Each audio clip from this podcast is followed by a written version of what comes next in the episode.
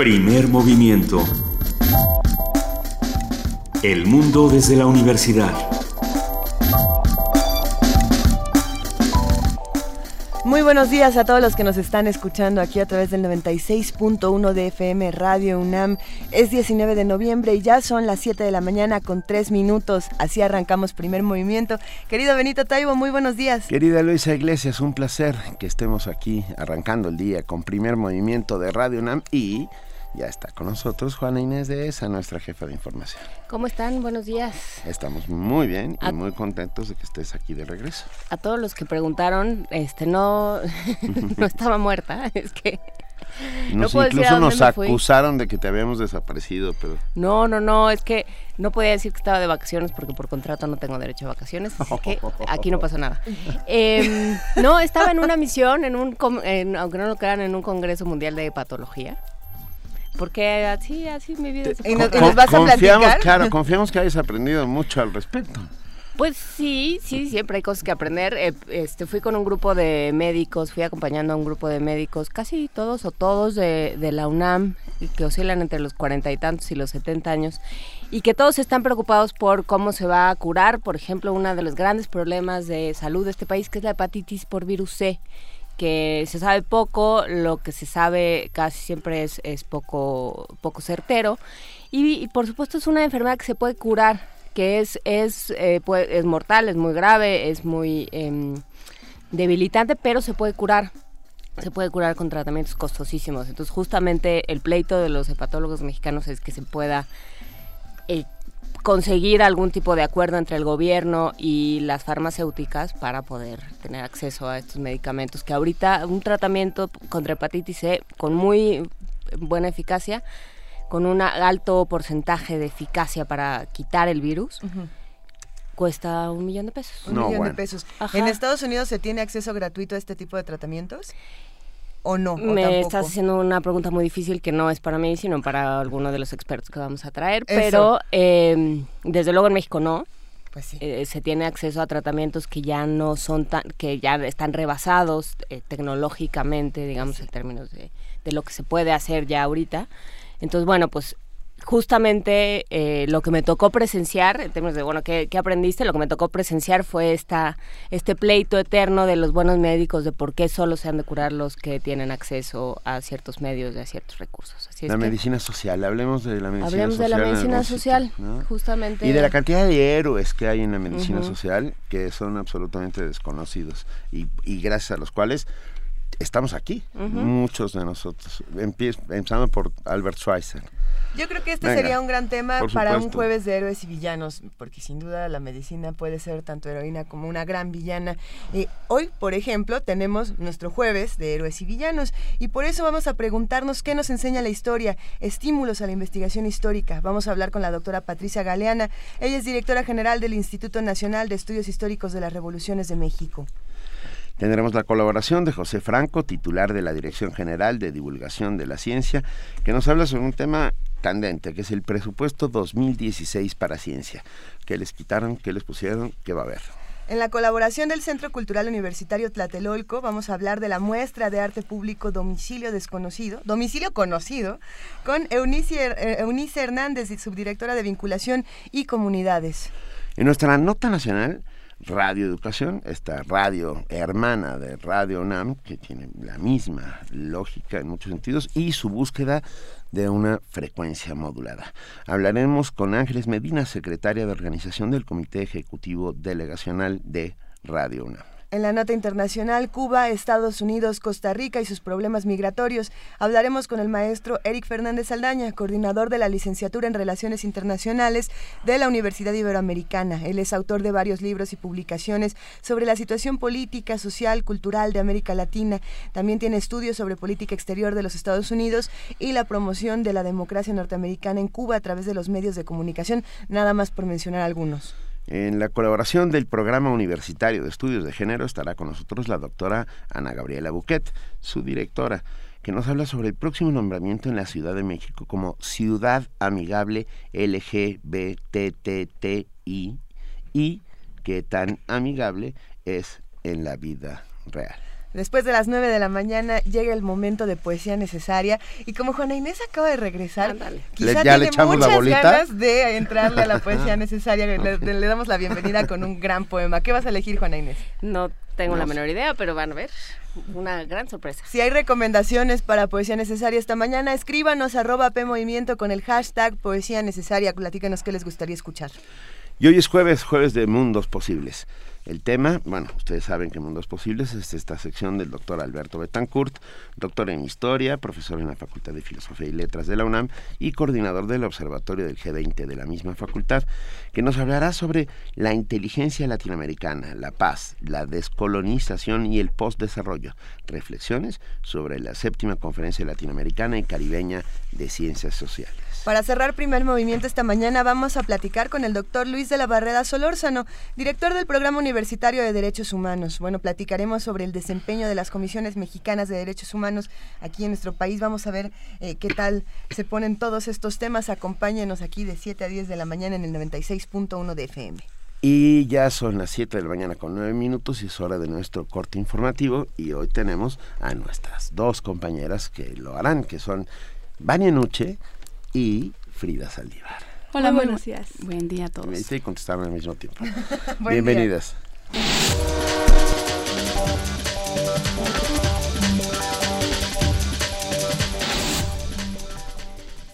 Iniciamos con información nacional.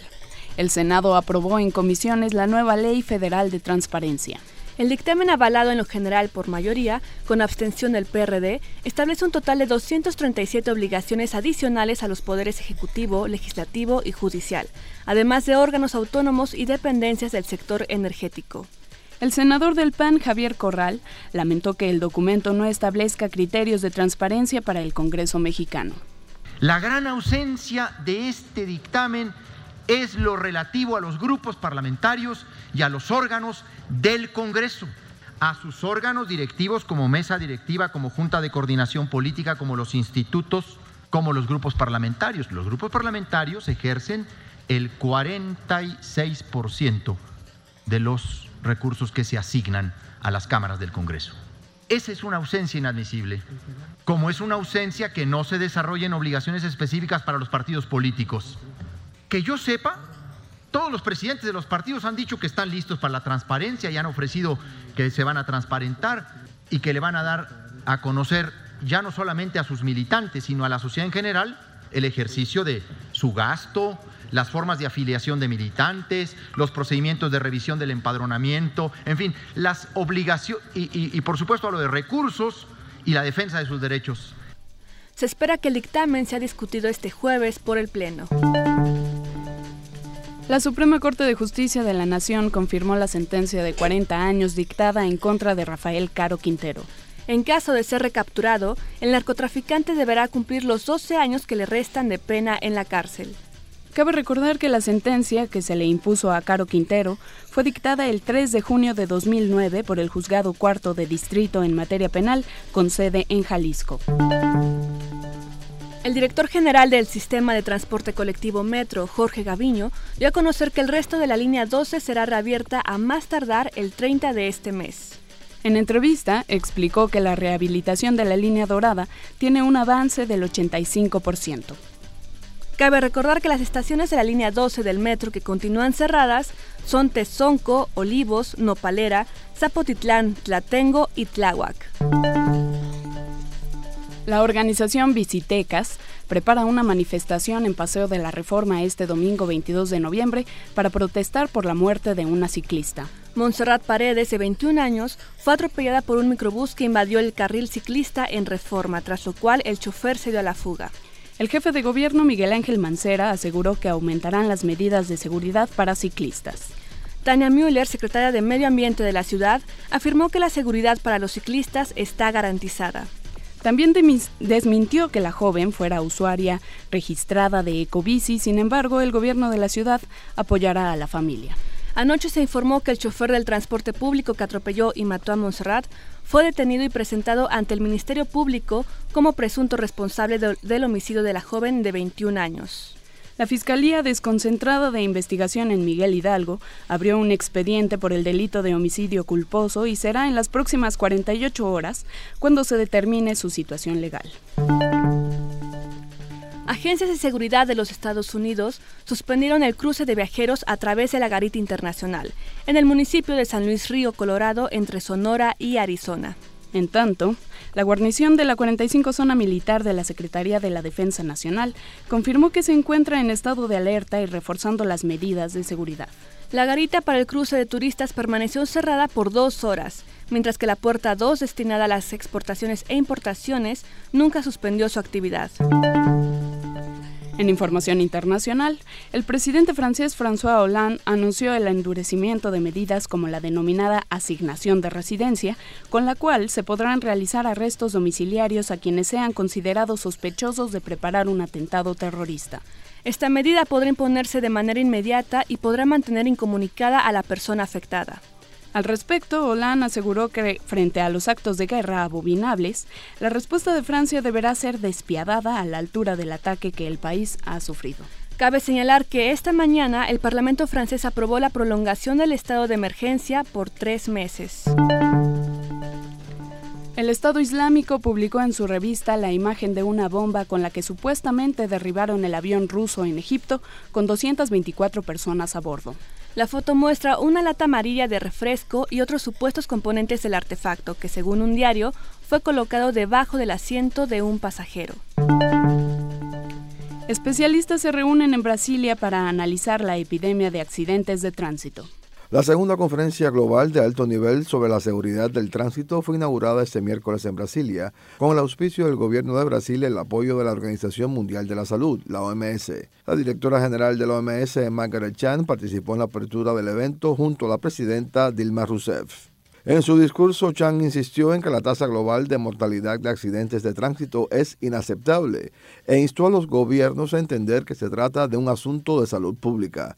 La titular de la OMS añadió que aunque la ONU ha declarado el periodo 2011-2020 como la década para la acción por la seguridad vial, el número de muertes por esos percances se mantiene casi estancado en unas 1,2 millones cada año. Chan subrayó que el 90% de esos fallecimientos ocurren en los países de renta media y baja. Los Estados miembros de la ONU se han comprometido a reducir a la mitad el total de las muertes causadas por los accidentes de tránsito para 2020. Durante los dos días de la segunda conferencia global, los ministros de Salud, de Transporte y del Interior de unos 140 países debatirán cómo reforzar la seguridad en las calles y carreteras. Jorge Millares, Naciones Unidas, Nueva York. El presidente de Bolivia, Evo Morales, ofreció una disculpa a la ministra de Salud, Ariana Campero, luego de que durante una ceremonia oficial señalara que tal vez era lesbiana por no ponerle atención al estar hablando con otra mujer. Morales afirmó que en Bolivia se respeta la diversidad, por lo que muchas mujeres ocupan altos cargos políticos en el país. La ministra de 29 años y médica de profesión ya había sido objeto de bromas por otros políticos, por lo que a través de su cuenta de Twitter respondió no ser ni callar no ser ni callada ni sumisa y estar en contra del patriarcado y lamentó que hubiera machistas en sus filas. Y en la nota de la UNAM, ayer se conmemoró el Día Mundial de la Enfermedad Pulmonar Obstructiva Crónica EPOC, que constituye la cuarta causa de mortalidad a nivel global. Para la Organización Mundial de la Salud, este padecimiento será la tercera causa de muerte en, la, en el planeta en el año 2030. De acuerdo con Horacio Rubio Monteverde, de la Dirección General de Servicios Médicos de la UNAM, la causa principal de la EPOC es el tabaquismo. La causa más importante es el consumo del tabaco. Y este antecedente es muy importante para el diagnóstico.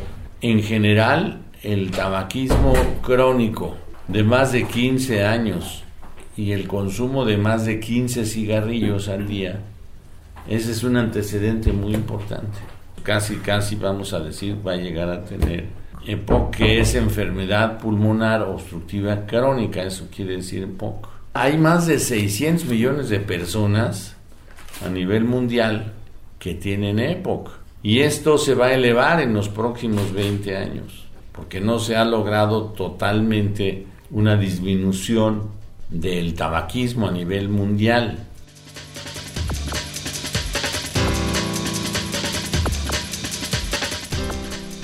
Muchísimas gracias a nuestras compañeras Frida Saldívar y Vania Nuche por este corte informativo de las 7 de la mañana. Nos escuchamos a lo largo de la transmisión. Así es, que tengan muy buen día. Excelente mañana a todos. Buen día.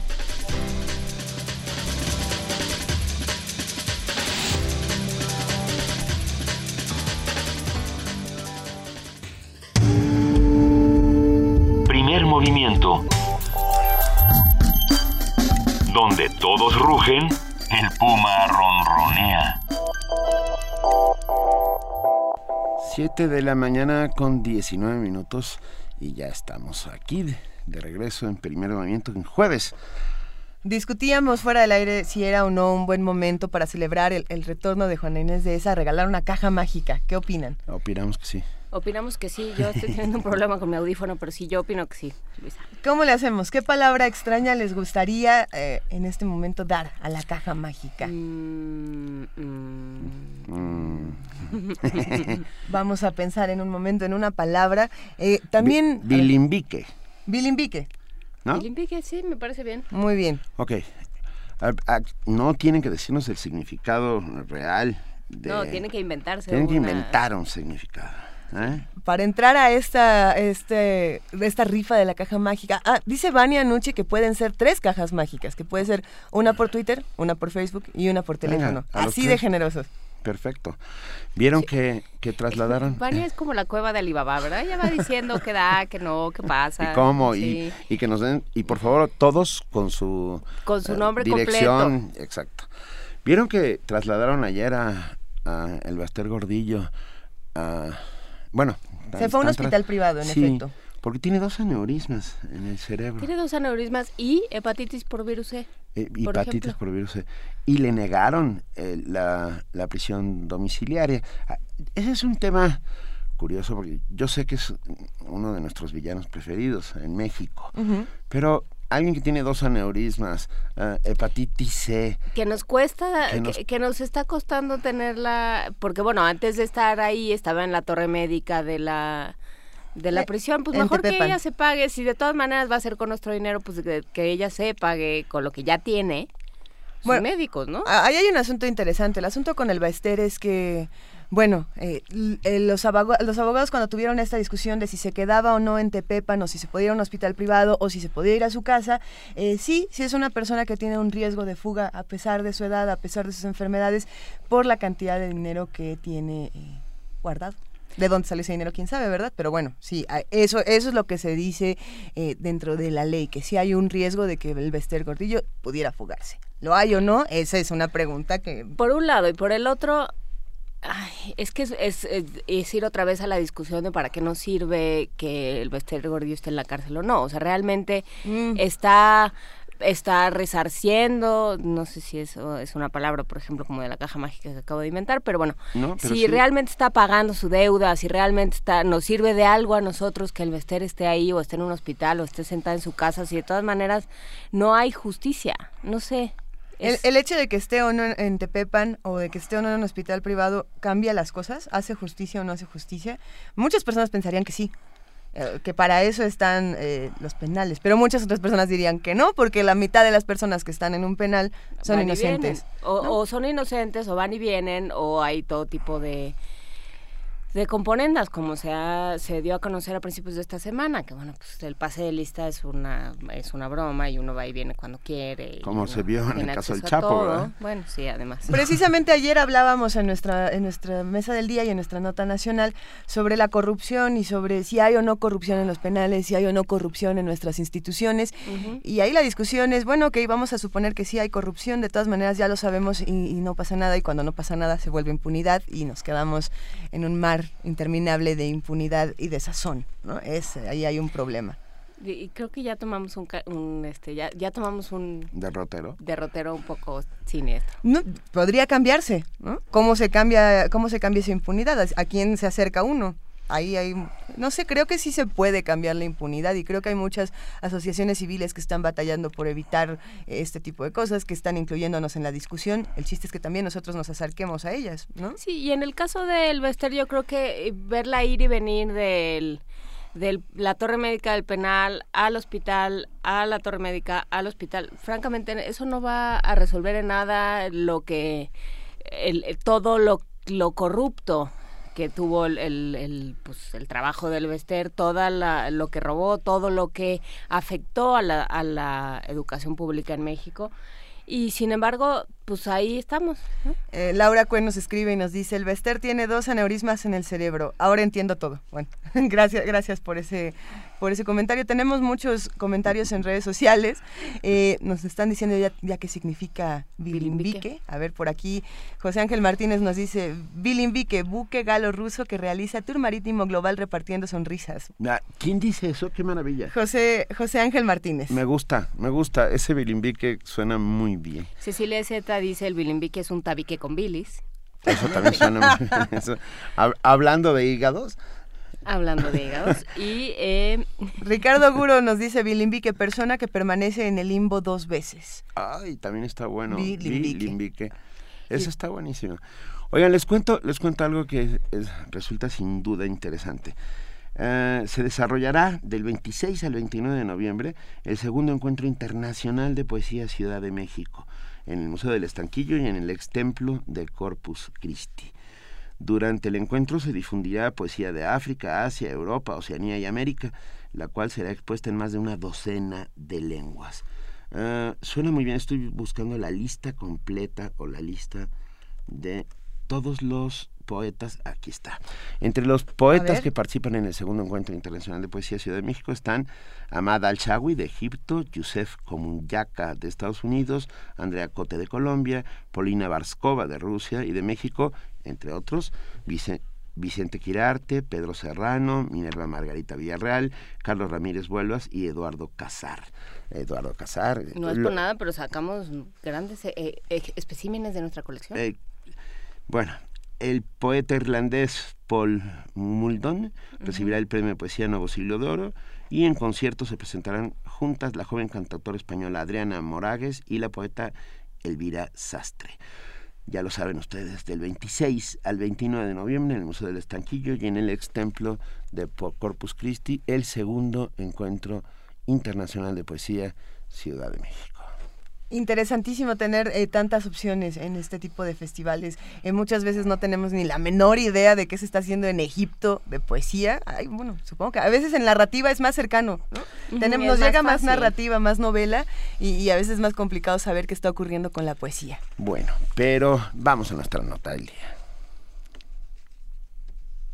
Estudiar historia es más que el simple acto de conocer y saber datos acerca del pasado. Implica un profundo compromiso con el pensamiento crítico y el cuestionamiento permanente de la sociedad en el presente. Eh, estudiar historia significa indagar por las formas de pensamiento, sociabilidad y cotidianeidad de los seres humanos en las distintas épocas para interpretarlas en función de las complejidades sociales y culturales actuales. Las problemáticas de género, de etnicidad, de migración y de cultura de masas requieren de una mirada amplia e integradora de la historia para poder ser comprendidas y analizadas con una argumentación sólida. Por ello, en la actualidad el ámbito de desarrollo de un historiador excede las aulas y llega a formar parte de equipos multidisciplinarios de investigación. Sobre la importancia de la investigación y la divulgación de la historia, hoy tenemos en la línea, y lo agradecemos enormemente, a la doctora Patricia Galeana, directora general del Instituto Nacional de Estudios Históricos de las Revoluciones de México. Muy buenos días, doctora Galeana. Muy buenos días, Benito. Buenos días, Luisa. Buenos días a, todos nuestros. Muchas gracias por acompañarnos esta mañana. A ver, ¿por qué, Patricia, por qué estudiar historia? ¿Qué, podríamos decirle a nuestro auditorio? ¿Por qué deberíamos estudiar historia? Porque es un conocimiento no solo necesario, sino yo diría indispensable para comprender nuestro presente y actuar en él. Entender en qué momento nos ha tocado vivir y por qué está eh, la situación pues de nuestro país y del mundo eh, como como la estamos viviendo nos permite eh, dar luces sobre el porqué de las cosas porque lo que vivimos ahora pues tiene resultados de una serie de acontecimientos anteriores nosotros decía Edmundo Gorman con mi maestro y que creo que es una muy buena forma de destacar eh, la importancia de la historia. Somos historia, eh, somos lo que somos por lo que han sido nuestros antepasados. Claro que podemos cambiar y ser diferentes. Pero de todas maneras, si yo les pregunto a ustedes quiénes son, pues ustedes me tendrán que decir pues quiénes son sus padres, qué hicieron y, y todo lo que me de lo que me van a hablar es de lo pasado pero ese pasado es el que nos constituye, es el que constituye nuestro presente y desde luego si nosotros lo conocemos, lo comprendemos y lo asumimos, podemos también eh, plantear un futuro en el sentido que desde luego las lecciones, como decía Herodoto, de esta ciencia que es el conocimiento del quehacer humano, nos enseña. Pensando e-, en este quizá a veces llamado lugar común de debemos aprender esta historia para no repetirla, ¿cómo están actualmente eh, discutiendo el pasado y el presente, Patricia? Bueno, pues ahora se discute en efecto no solo la, la historia política, bueno, ustedes saben, ha habido muchas corrientes historiográficas que han cada una ido aportando diferentes perspectivas para el quehacer historiográfico. Y eh, desde luego la historia política es la que se estudió desde el pasado, eh, desde Tucídides y las guerras del Peloponeso, o en fin, eh, todos han estudiado pues al poder porque el poder influye en todas las demás actividades del ser humano. Y después surgieron otras corrientes para estudiar pues los factores económicos, con el materialismo histórico, eh, viene después pues una interpretación indispensable que es estudiar la historia social, la historia cultural, la historia de las mujeres eh, que había pasado como si fueran fantasmas que no existían en los diferentes acontecimientos y esas son eh, las nuevas betas que se están trabajando para tener un conocimiento integral de el acontecer de nuestros antepasados y que, de, como digo, pues también nos lleva a nuestro tiempo presente. Antes se pensaba que había que dejar de estudiar eh, pues hasta que hubiera una distancia del acontecimiento para poder ver todos los efectos que tal o cual acontecimiento tenía en el devenir de la historia, pero eh, pues también tenemos que vincular ese pasado con el presente actual y por eso es que hay institutos inclusive para estudiar la historia del tiempo presente como es el caso de Francia. Eh, doctora Galeana, la, historia no es una ciencia exacta en la medida de que tiene interpretaciones. Y, no solo eso, a mí algo que me impresiona y que me impresiona mucho es uh, cómo con el paso del tiempo vamos encontrando nuevas aristas de fenómenos o de hechos históricos que transforman lo que sabemos o lo que sabíamos. Ah, ¿cómo, ¿Cómo toma esto un historiador? Bueno, mire, eh, mire, esto de que no somos una ciencia exacta, bueno, es una forma también de que le ha, en cierta forma, eh, causado una crisis a los jóvenes que no sé si están enterados, pero hicimos un estudio en el Instituto Nacional de Estudios Históricos de las Revoluciones de México y nuestros jóvenes están reprobando ahora más historia que matemática. Reprobando. Reprobando, exactamente. Rechazan el conocimiento de la historia. ¿Y por qué lo rechazan? Pues justamente por lo que usted me acaba de decir. Porque dice que, bueno, pues que si son puras interpretaciones y entonces según eh, la ideología del historiador o el partido político al que pertenece o etcétera, etcétera, da una interpretación A o una interpretación B, entonces pues para qué les interesa saber la historia. Y esto eh, lo echa por tierra el historiador Eric Hobsbawm, que me parece que sin duda es uno de los historiadores más consistentes, más serios de nuestro tiempo, que justamente señala que el historiador eh, pues puede tener diversas en efecto interpretaciones pero que tiene que eh, buscar los datos duros y que estos son totalmente exactos, o sea, usted no me puede decir que pues los cartagineses destruyeron Roma, porque no, fueron los romanos los que destruyeron Cartago. Y este pues es un hecho que tiene toda la seriedad y contundencia que cualquier hecho de cualquier otro estudio de otra área del conocimiento. Claro. Bueno, ¿y cómo hacemos entonces para que los jóvenes justamente estudien historia? ¿Cómo, qué, ¿Cuál es? Pues enseñándoles procesos históricos. Eso, eso. Lo que, lo que pasa es que se ha abusado eh, de eh, la microhistoria y entonces, bueno, a veces eh, he estado en algunos exámenes que me ha tocado ser sinodal, en el que pues estudia la historia eh, de lo que aconteció en Pénjamo el 2 de octubre de 1862 a las 6 de la tarde.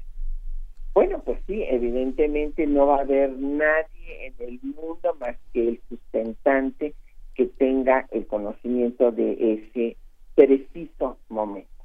Pero ese momento hay que vincularlo a que al efecto que tuvo en la región para los habitantes de esta población eh, y vincular ese hecho con un, todo un proceso para poder realmente medir su impacto y sus consecuencias.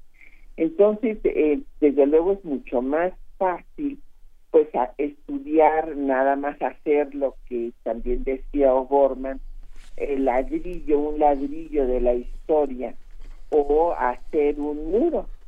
Pero lo que hace falta es también eh, formar a los arquitectos de la historia, o sea, los que pueden diseñar la estructura completa del edificio.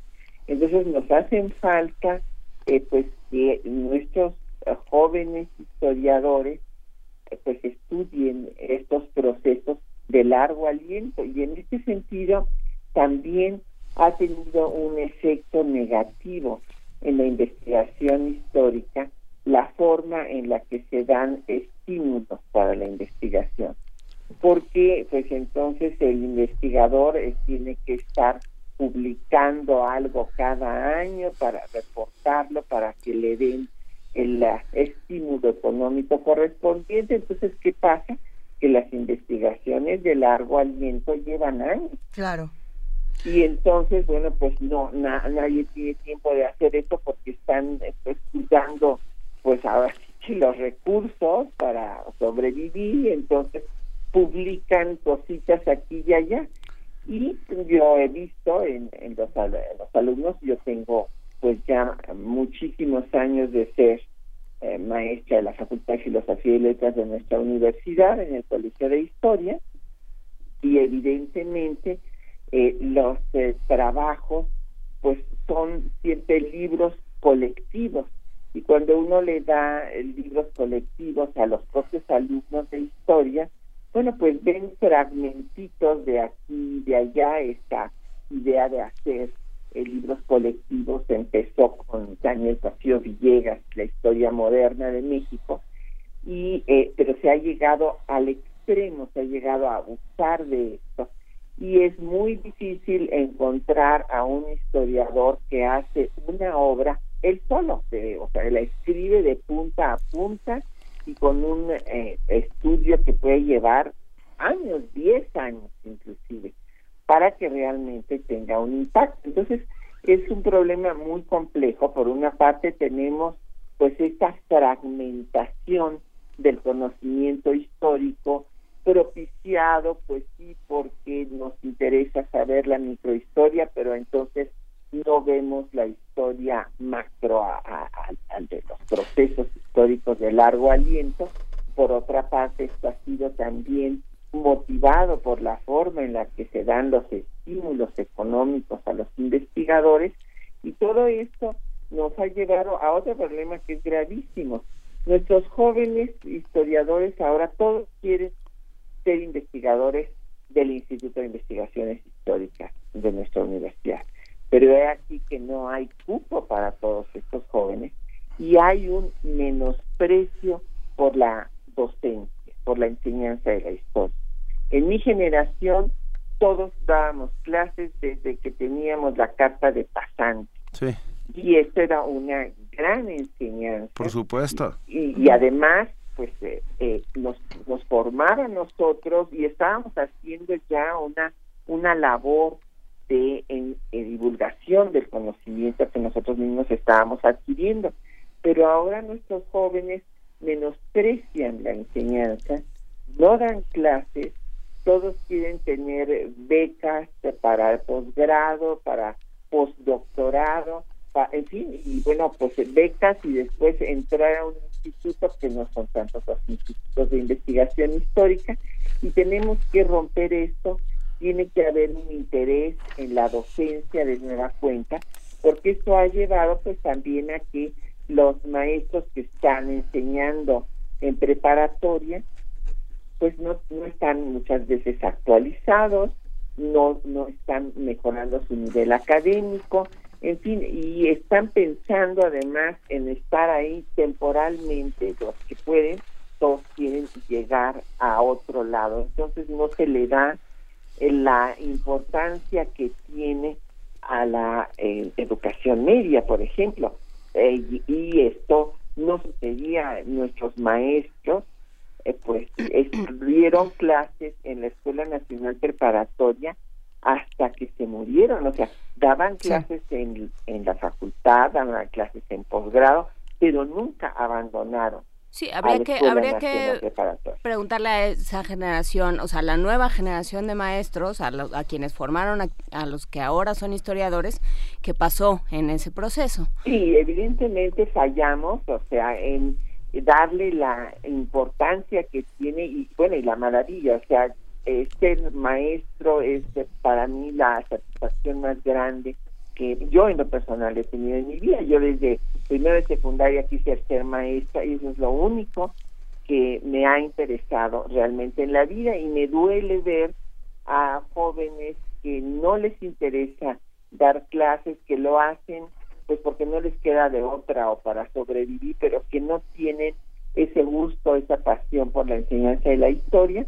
Y claro, eso es lo que también ha contribuido a que tengamos a estos jóvenes y niños reprobando historia, además de que desde luego vino un proceso muy eh, negativo para las humanidades y las ciencias sociales en el año 2000 cuando se van a cambiar los planes y programas de estudio y se reduce el tiempo de enseñanza de la historia desde la primaria y bueno, en primero de secundaria se quita totalmente. No, eso es gravísimo. A, ver, doctora Galeana, tres libros para nuestro auditorio, tres libros imprescindibles para entender la historia de México. Bueno, mire, aquí me gustaría y la verdad me da mucha pena decirlo como eh, miembro de la UNAM es mi alma mater y de la que no he salido desde que entré, pero pues tenemos que ver que en la UNAM no hemos hecho una historia de México. Y la historia general de México pues la hizo el Colegio de México. Entonces, esa obra de esta, esta visión general, que es lo que les decía yo, o sea, vemos muchos fragmentos, pero pues los estudiantes necesitan ver una historia general de México. Entonces, pues sí, les tengo que recomendar la del Colegio de México. Venga, muy bien. Con y, y un poco no, nos gustaría ah, un poco cuál es la labor del Instituto Nacional de Estudios Históricos de las Revoluciones de México. Los estímulos a la investigación que tiene, están dando también. ¿Tiene alguna página donde todos sí, podamos como recurrir? No, como no, es www.iner.gov.mx. INERM con I-N-E-H-R-M. De acuerdo. Instituto Nacional de Estudios Históricos de las Revoluciones de México. ¿Y se Pues, puede- eh, el instituto surgió eh, por iniciativa justamente de maestros que tuve el privilegio que fueran mis maestros de la UNAM. Fue una iniciativa primero del Güero Luján, así le decíamos, era norteño, era un hombre alto, este, y tenía realmente el pelo canoso, pero este, eh, le decían el güero Luján, que enseñaba porfirismo.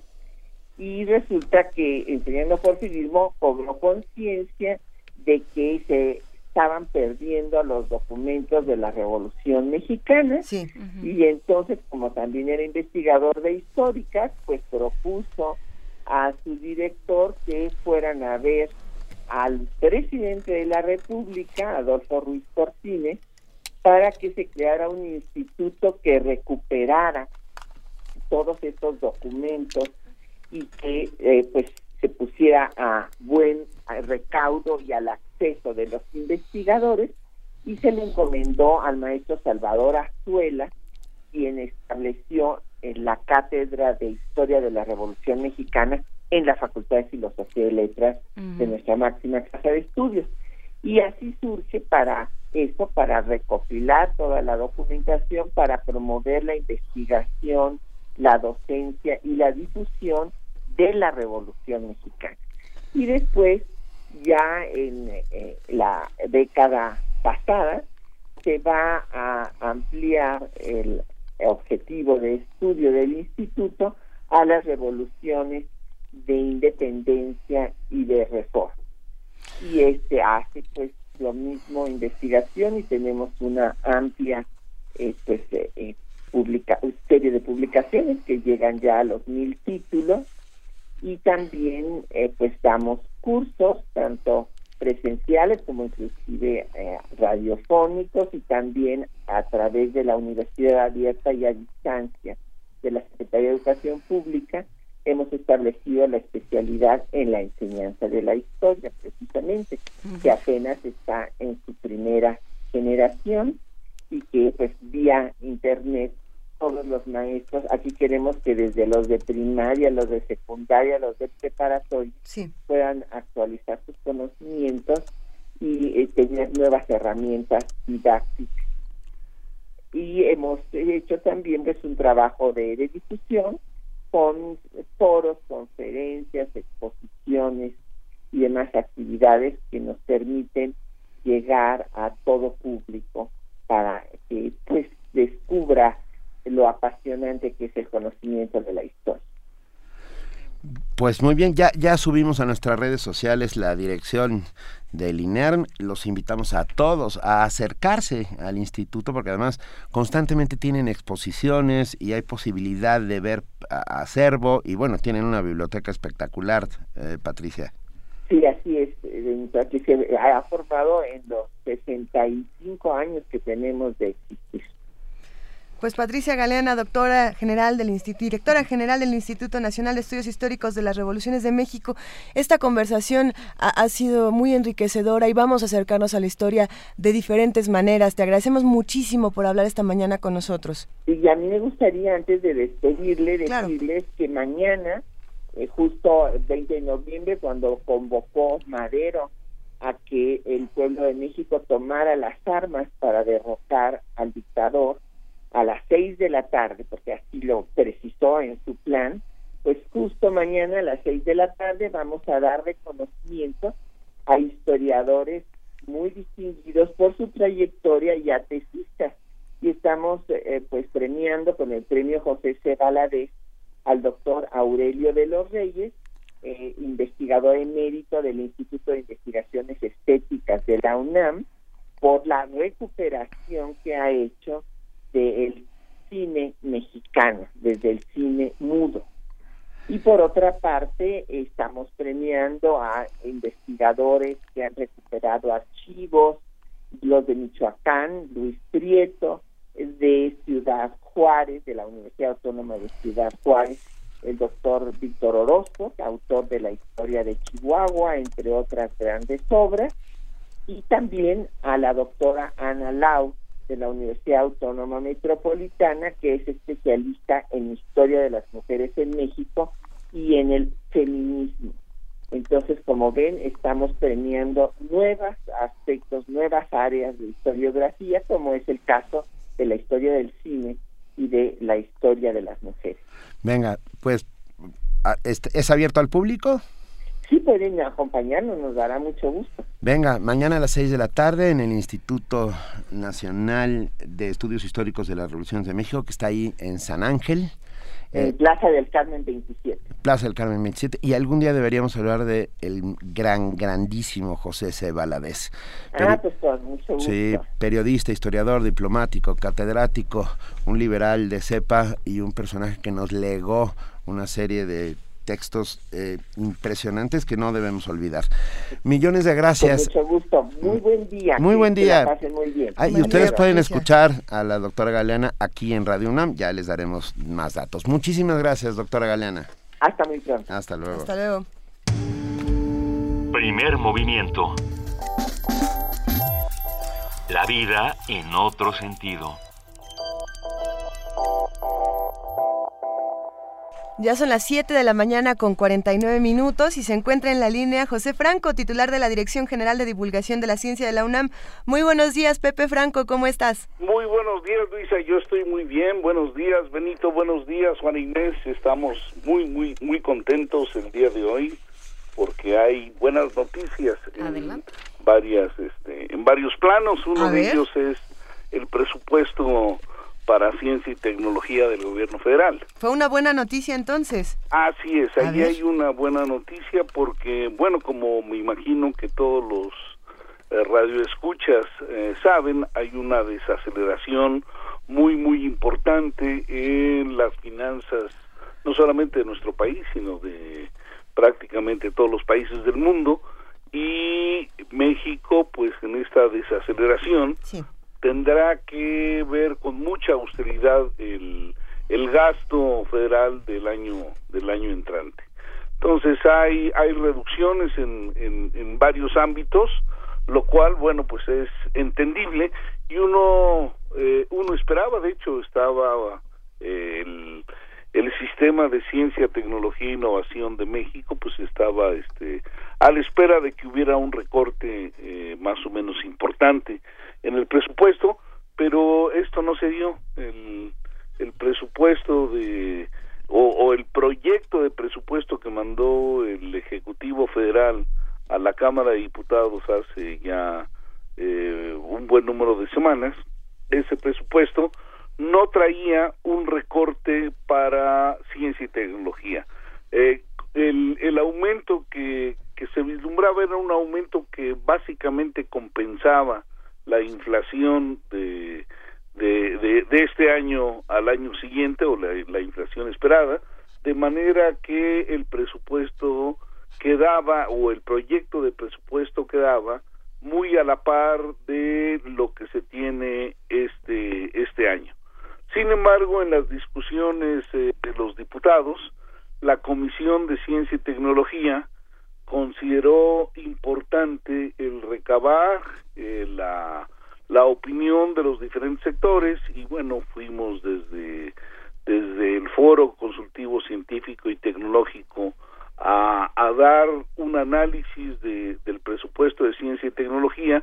Y bueno lo que se señaló es que hacía falta un poco más de fondos para tener suficiencia en la parte de becas para para CONACYT y también que hacía falta un poco de fondos para apoyar la infraestructura, el desarrollo de infraestructura de infraestructura científica de algunos de los centros de educación superior como son el Politécnico y el Sinvestado.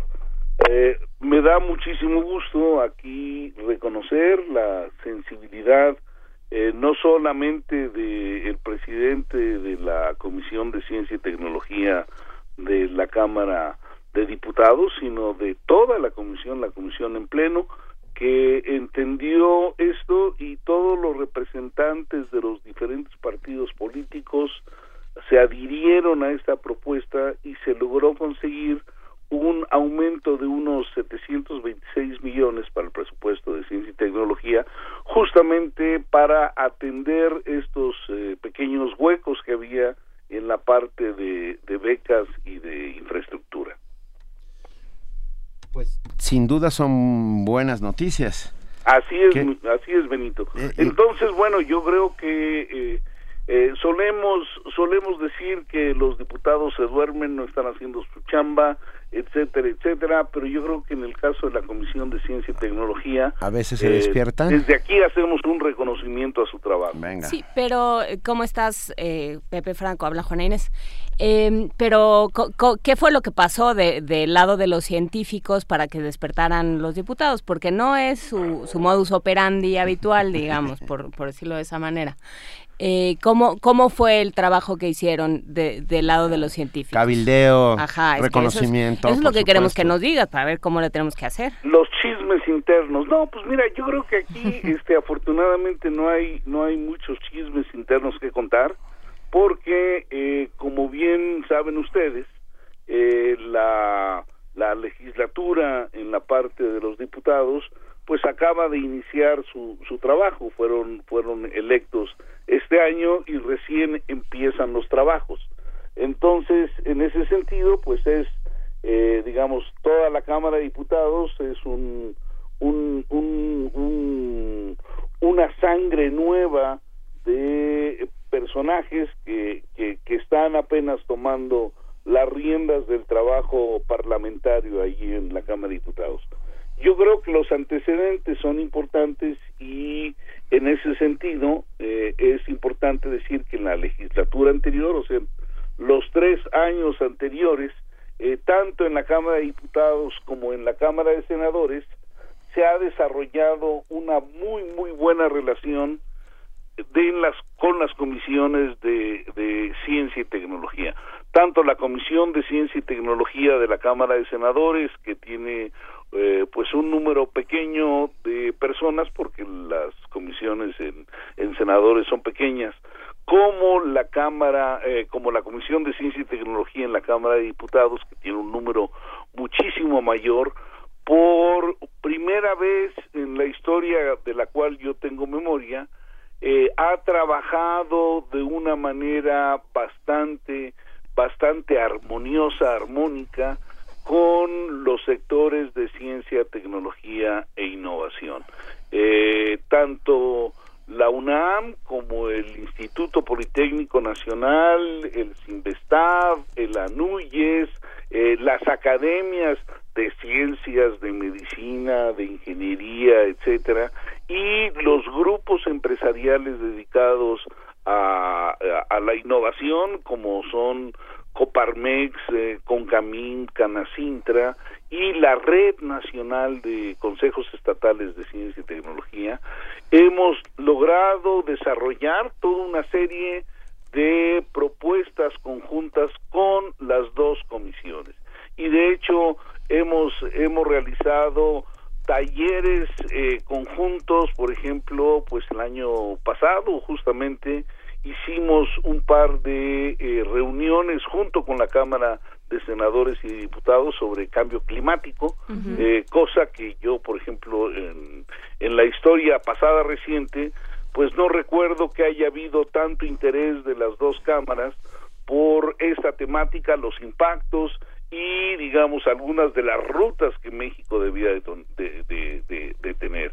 Eh, también hemos tenido eh, reuniones a principios de este año, también con la Cámara de, Diputados anterior, sobre cuáles son los eh, los desarrollos y las necesidades que hay en los proyectos de innovación en nuestro país, tanto por sectores como por regiones, o sea, eh, cómo, cómo se ha dado el crecimiento y qué se requiere para estimular, por ejemplo, sectores de alta tecnología asociados con tecnologías de la información, la parte eh, aeroespacial, la parte automotriz, la parte agroalimentaria en diferentes sectores del país. Entonces ha habido un trabajo a lo largo de estos tres años con las dos legislaturas que pues yo no lo llamaría de muy muy intenso, pero sí de acercamiento, de construcción de confianza, de construcción de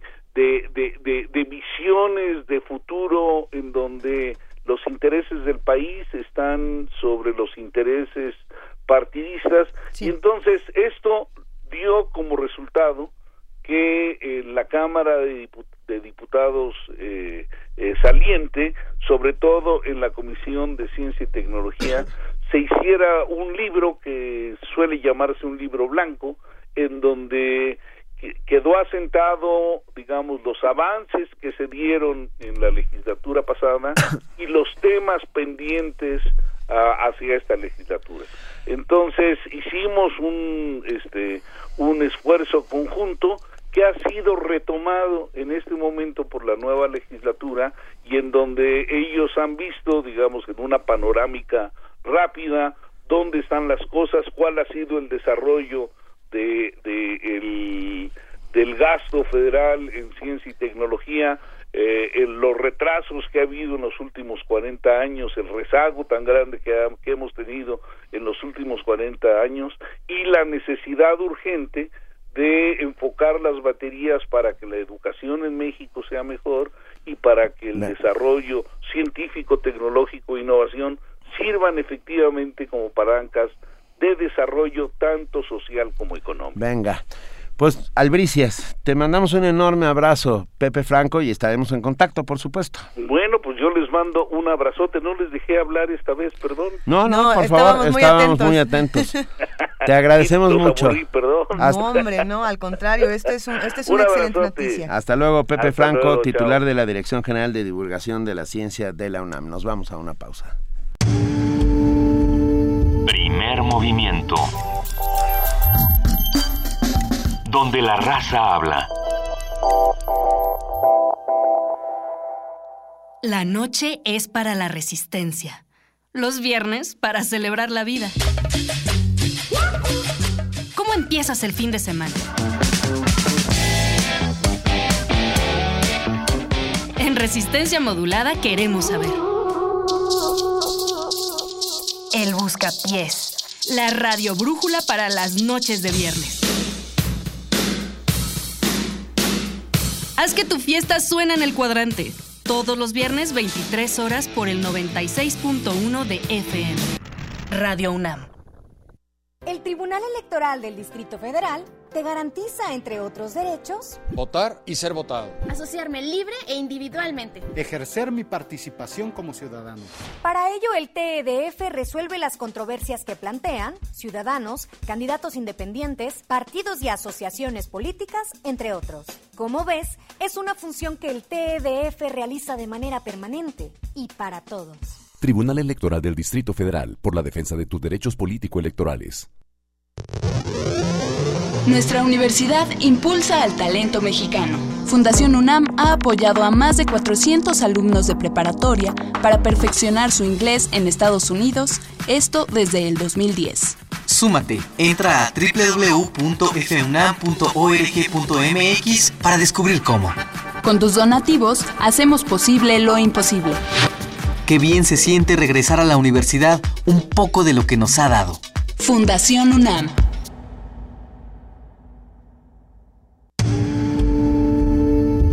Primer movimiento. Información azul y oro.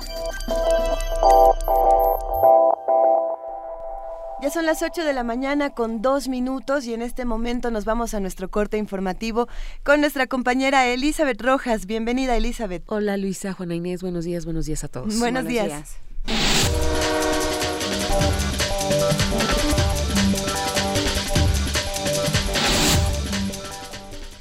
El presidente de la mesa directiva del Senado de la República, Roberto Gil Suart, turnó a la Comisión de Justicia las dos ternas de candidatos a ministros de la Suprema Corte de Justicia de la Nación. En la terna, conformada por Sara Patricia Orea Ochoa, Norma Lucía Piña Hernández y Verónica Judith Sánchez Valle, se definirá quién ocupará el lugar de la ministra Olga María Sánchez Cordero Dávila mientras que para cubrir la vacante de Juan Silva Mesa se propone a Álvaro Castro Estrada, Alejandro Jaime Gómez Sánchez y Javier Laines Potisek. Fernando Yunes, presidente de la Comisión de Justicia, aseguró que agotarán el plazo de 30 días que tienen para procesar las propuestas y citar a comparecer a los candidatos a través de un procedimiento abierto de cara a la sociedad. Al comparecer en la Cámara de Diputados, Virgilio Andrade Martínez, titular de la Secretaría de la Función Pública, aseguró que las investigaciones derivadas del escándalo de la Casa Blanca se realizaron con total apego a la legalidad. El funcionario hizo un llamado al Congreso a tipificar de modo más preciso las conductas que constituyen actos de corrupción. Con base en las definiciones legales es que es posible resolver casos de conflicto de interés y precisamente por la forma como ha evolucionado y ha escalado el tema en el debate público y en la controversia, existe una obligación que los legisladores habrán de honrar para reflexionar sobre los alcances y límites de las actuales definiciones que tiene la ley en materia de conflicto de interés. Por lo tanto, eventos vinculados con conflicto de interés tienen su definición en las leyes y todos los servidores públicos estamos obligados a ceñirnos a lo que las leyes vigentes establecen.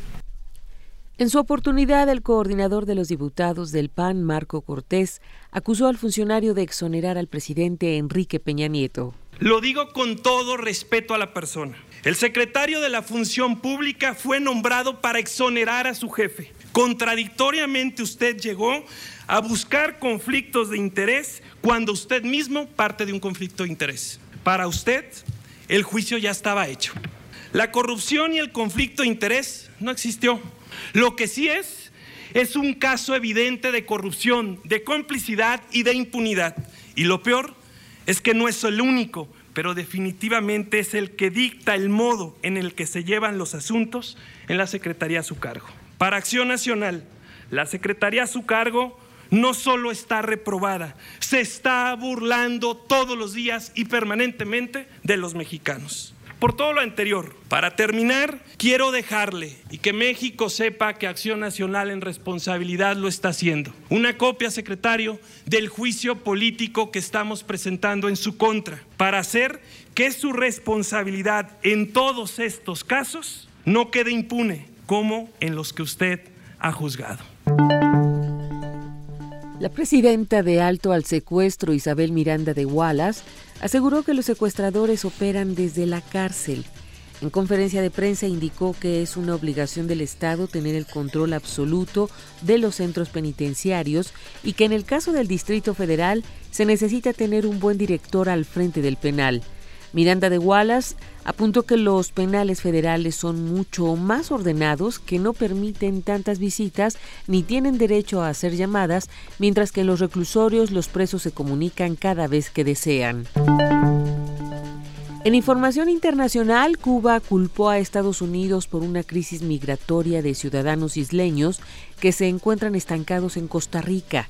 Históricamente, los migrantes cubanos han pasado por Panamá, Costa Rica y Nicaragua para llegar finalmente a los Estados Unidos, país que desde la década de los 60 les da acceso a su territorio sin una visa. Sin embargo, Nicaragua, aliado de Cuba, cerró desde el domingo su frontera con Costa Rica y expulsó a unos 2.000 migrantes a un poblado costarricense. La Cancillería cubana aseguró que dichas personas salieron de manera legal de la isla hacia otros países latinoamericanos. Por su parte, Costa Rica propuso la creación de un corredor humanitario para los cubanos que pasan por Centroamérica con destino al país del norte. A pesar del cierre de la frontera nicaragüense, los cubanos siguen llegando a Costa Rica en un número de 300 personas cada día, a las que también se les otorgarán visas de tránsito. Experto de la ONU evaluará situación de población desplazada en Honduras. El relator de la ONU sobre los derechos humanos de los desplazados, Chaloca Bellani, viajará a Honduras el 23 al 27 de noviembre de 2015 para evaluar la situación de la población desarraigada en ese país. Bellani explicó que el desplazamiento interno en Honduras, debido a la violencia delictiva, las maras y la inseguridad, tiene un efecto devastador para los afectados y requiere acción y medidas preventivas para proteger a esas personas. El relator visitará zonas afectadas por el problema, entre ellas Tegucigalpa y San Pedro Sula, una de las ciudades del mundo más afectadas por la violencia. Bellani presentará un informe sobre su visita al Consejo de Derechos Humanos de la ONU en junio de 2016. Rocío Franco, Naciones Unidas, Nueva York. El colectivo informático Anonymous informó que tras los ataques en París el pasado viernes han comenzado a desactivar las miles de cuentas en Twitter ligadas al Estado Islámico. Sin embargo, otros grupos han asegurado que desde hace un tiempo comenzaron a desactivar dichos espacios. Tal es el caso de Ghost Security Group, cuyo director afirmó que desde enero han suprimido miles de cuentas de Twitter, además de proporcionar información al gobierno de Estados Unidos obtenida a través de los miembros de la organización que se hacen pasar por aspirantes a reclutas de grupos yihadistas. Ocho marroquíes fueron detenidos en el aeropuerto de Estambul al ser considerados sospechosos de pertenecer al Estado Islámico, informó el diario turco Hurriyet. Los detenidos, procedentes de Casablanca, Marruecos, intentaban llegar a Alemania a través de la ruta balcánica, haciéndose pasar por refugiados, señalaron las autoridades. Diversas protestas se generaron en Minneapolis tras la muerte de un hombre negro de 24 años, luego de recibir el domingo pasado un tiro en la cabeza de manos de la policía. La familia de Jamar Clark, de 24 años, que se encontraba en terapia intensiva a consecuencia del disparo, decidió desconectarlo de los aparatos que lo mantenían con vida. Como parte de las protestas, algunos de los manifestantes cerraron una de las principales autopistas. Otros se instalaron en el campamento frente a la estación de policía exigiendo justicia y que sean revelados los videos del momento de la agresión, ya que algunos testigos aseguran que Clark recibió el impacto por la espalda estando esposado.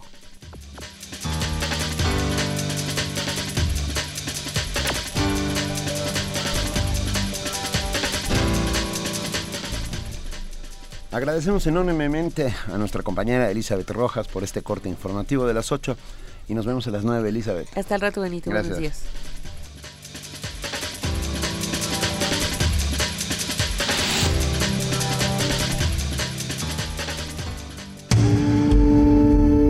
Primer movimiento. Donde todos rugen, el puma ronronea. Tenemos regalos. A ver, tenemos muchos regalos para los que nos están escuchando. De entrada tenemos cuatro libros. Tenemos cuatro libros, 200 fotos, 100 recetas de platillos típicos de los núcleos agrarios de la Ciudad de México, que nos envía la Coordinación General de la Autoridad de la Zona Patrimonio Mundial, Natural y Cultural de la Humanidad en Xochimilco, Tláhuac y Milpa Alta. Y los vamos a dar. A ver. Dos por Facebook. En la publicación que ha hecho nuestra compañera Vania Nuche, por favor, pongan ahí su nombre y su correo electrónico, los dos primeros, y dos por Twitter, con su nombre. Ustedes conocen el Twitter, arroba PMovimiento. Eh, yo creo que sería interesante que nos platicaran, pues, cuáles son sus recetas. Un, un- un platillo, un platillo que les guste. ¿Cuál es su platillo más. preferido? Un platillo típico que les guste. Y ya con eso se llevan uno de estos cuatro Hay po- libros. hay pocos platillos típicos de la Ciudad de México, ¿sabías? Por ahí nos tendrán que decir uno. Y, y que sea de la Ciudad de México. Porque la Ciudad de es. México es un núcleo que eh, trae a todos los platillos de toda. Encuentras en esta ciudad to- toda nuestra eh, geografía nacional representada en su gastronomía. Lo, lo rico es precisamente cómo la Ciudad de México reinterpreta todos estos sabores y los vuelve suyos. Así es. No, no es lo mismo eh, probar comida aquí en la ciudad que probar en, la- en Oaxaca, por ejemplo. Pero bueno, Pero tenemos más boletos todavía. Bueno, aquí tenemos con Aculta Radio y TV nos está regalando cinco pases dobles para este viernes 20 de noviembre a las 8 de la noche. Esta obra de teatro no se la pueden perder. Iluminación en el Teatro El Granero, Javier Rojas. Bueno, esta obra va a estar los siguientes días. Va a estar del 29 de octubre al 13 de diciembre. Las funciones son jueves y viernes a las 8 de la noche, sábado a las 7 y domingo a las 6 de la tarde. Y esperamos que la disfruten muchísimo. Los vamos a regalar por teléfono al 55 36 43 39. Ahí sí nada más con que nos digan que se quieren ir al teatro a ver iluminación. tenemos cinco pases dobles para el viernes 20 de noviembre. Y Para este tenemos- viernes 20 de noviembre. ¿Y tenemos todavía más? Tenemos más. Esto es, esto es muy importante. A ver, todos los miércoles, Casa de Libro nos manda la recomendación de un libro para nuestros radioescuchas y la liga para bajarlo en formato electrónico. Ella lo tendremos ya en redes sociales. Son parte de su acervo gratuito. Y, por ejemplo, eh, Casa del Libro nos regala Noticias del Imperio de Fernando del Paso, Premio Cervantes 2015. Van a encontrar en nuestras redes sociales ya la liga para bajar desde Casa del Libro MX. Millones de gracias porque la verdad vale muchísimo la pena. Este libro nos lo regalaron ayer en nuestro miércoles de lectura. Si ustedes se meten a la cuenta, a la cuenta de Twitter, arroba P Movimiento y ponen hashtag miércoles de lectura, van a poder conocer mucho más de lo que está haciendo Casa del Libro. Pero bueno, ya tenemos aquí todos estos regalos para todos los que nos están escuchando y es momento de que platiquemos con nuestros amigos del Centro Cultural Universitario Tlatelolco. Esta mañana se encuentra en la línea Eunice Hernández, subdirectora de Vinculación y Comunidades. Eunice, buenos días, ¿cómo estás? Hola, muy bien, ¿cómo están por allá también? Estamos muy bien, Eunice, qué gustazo hablar contigo. Me da mucho gusto pues saludarlos y también ahora sí que llegar a una nueva edición ahora de Domicilio Conocido. Eso, ¿qué va a pasar? Cuéntanos, cuéntanos. Pues mira, Domicilio Conocido es un, es un concurso que ya se realizó, eh, en el cual se, se eligen eh, algunos proyectos relacionados con el arte público y se presentan en diferentes espacios de la unidad habitacional Nonalcotlatelolco. Justamente lo que inauguramos este jueves 19, del jueves 19 al domingo 22, es eh, los cuatro proyectos que ganaron que son proyectos que de una manera nos hacen reflexionar sobre, sobre la historia de la ciudad, del barrio, pero también, digamos, tener diferentes experiencias con nuestro, con el espacio público, que es también el objetivo de este concurso. Claro, ¿podemos platicar un poco de cómo son estos cuatro proyectos ganadores? Claro que sí, mira, por un lado está eh, Cartografía Generativa, que está propuesto por el colectivo Input, que el proyecto como pieza final es una pieza audiovisual, pero digamos lo importante es el proceso de cómo se da esta pieza, porque justamente lo que ellos están haciendo es un, es un mapeo en el cual intervienen diferentes eh, vecinos y transeúntes del barrio y van mapeando los lugares que son más representativos para todas las personas que transitan por este espacio y a la vez pues ahora sí que ir eh, viendo qué relaciones se dan entre ellos y después con esta información ya se hará este proyecto audiovisual. Y justo algo que nos pareció muy importante eh, también al jurado es que va seleccionando, va haciéndolo a través también de métodos tanto analógicos como es un taller de serigrafía para ir mapeando todas estas relaciones, como también cosas de electrónica base y de espacio digital, porque también una realidad es que ahora el espacio público, pues no, no solamente lo, hay que entenderlo como las calles y, el parque y digamos todo lo físico, sino también este espacio y que se genera en las mismas redes sociales que también pues podría entrar en una noción ampliada de espacio público. Eso es interesantísimo. En realidad pareciera que estamos viviendo en dos ciudades distintas. A veces, ¿no? Ah. Tenemos la ciudad en la que caminamos, la ciudad que vivimos a través de la tecnología. Exactamente. Y también muy interesante, hace tiempo leía sobre el concepto de comunidades, cómo ahora ha cambiado, antes era un concepto mucho más cerrado, pero en cambio ahora hay como esta libertad de irse cambiando a diferentes comunidades y a veces son comunidades digitales y a veces son comunidades físicas y a veces entras y sales de una a otra con más facilidad, ¿no? Entonces también tiene esta como flexibilidad eh, ahora estos diferentes mundos, ¿no? Que a veces en los cuales pues estamos ya todos inmersos. Por otro lado, así como un giro 180 grados, tenemos otro de los proyectos que se llama Peregrinación de los Tamemes, que ahí recupera mucho de nuestra tradición prehispánica porque es un espectáculo escénico performático, pero justamente utiliza títeres y máscaras para recuperar la figura del ritual y de la peregrinación, que como sabemos la peregrinación pues es tiene una connotación religiosa, pero también tiene de celebración y de viaje, ¿no? Este viaje de autoconocimiento. Claro.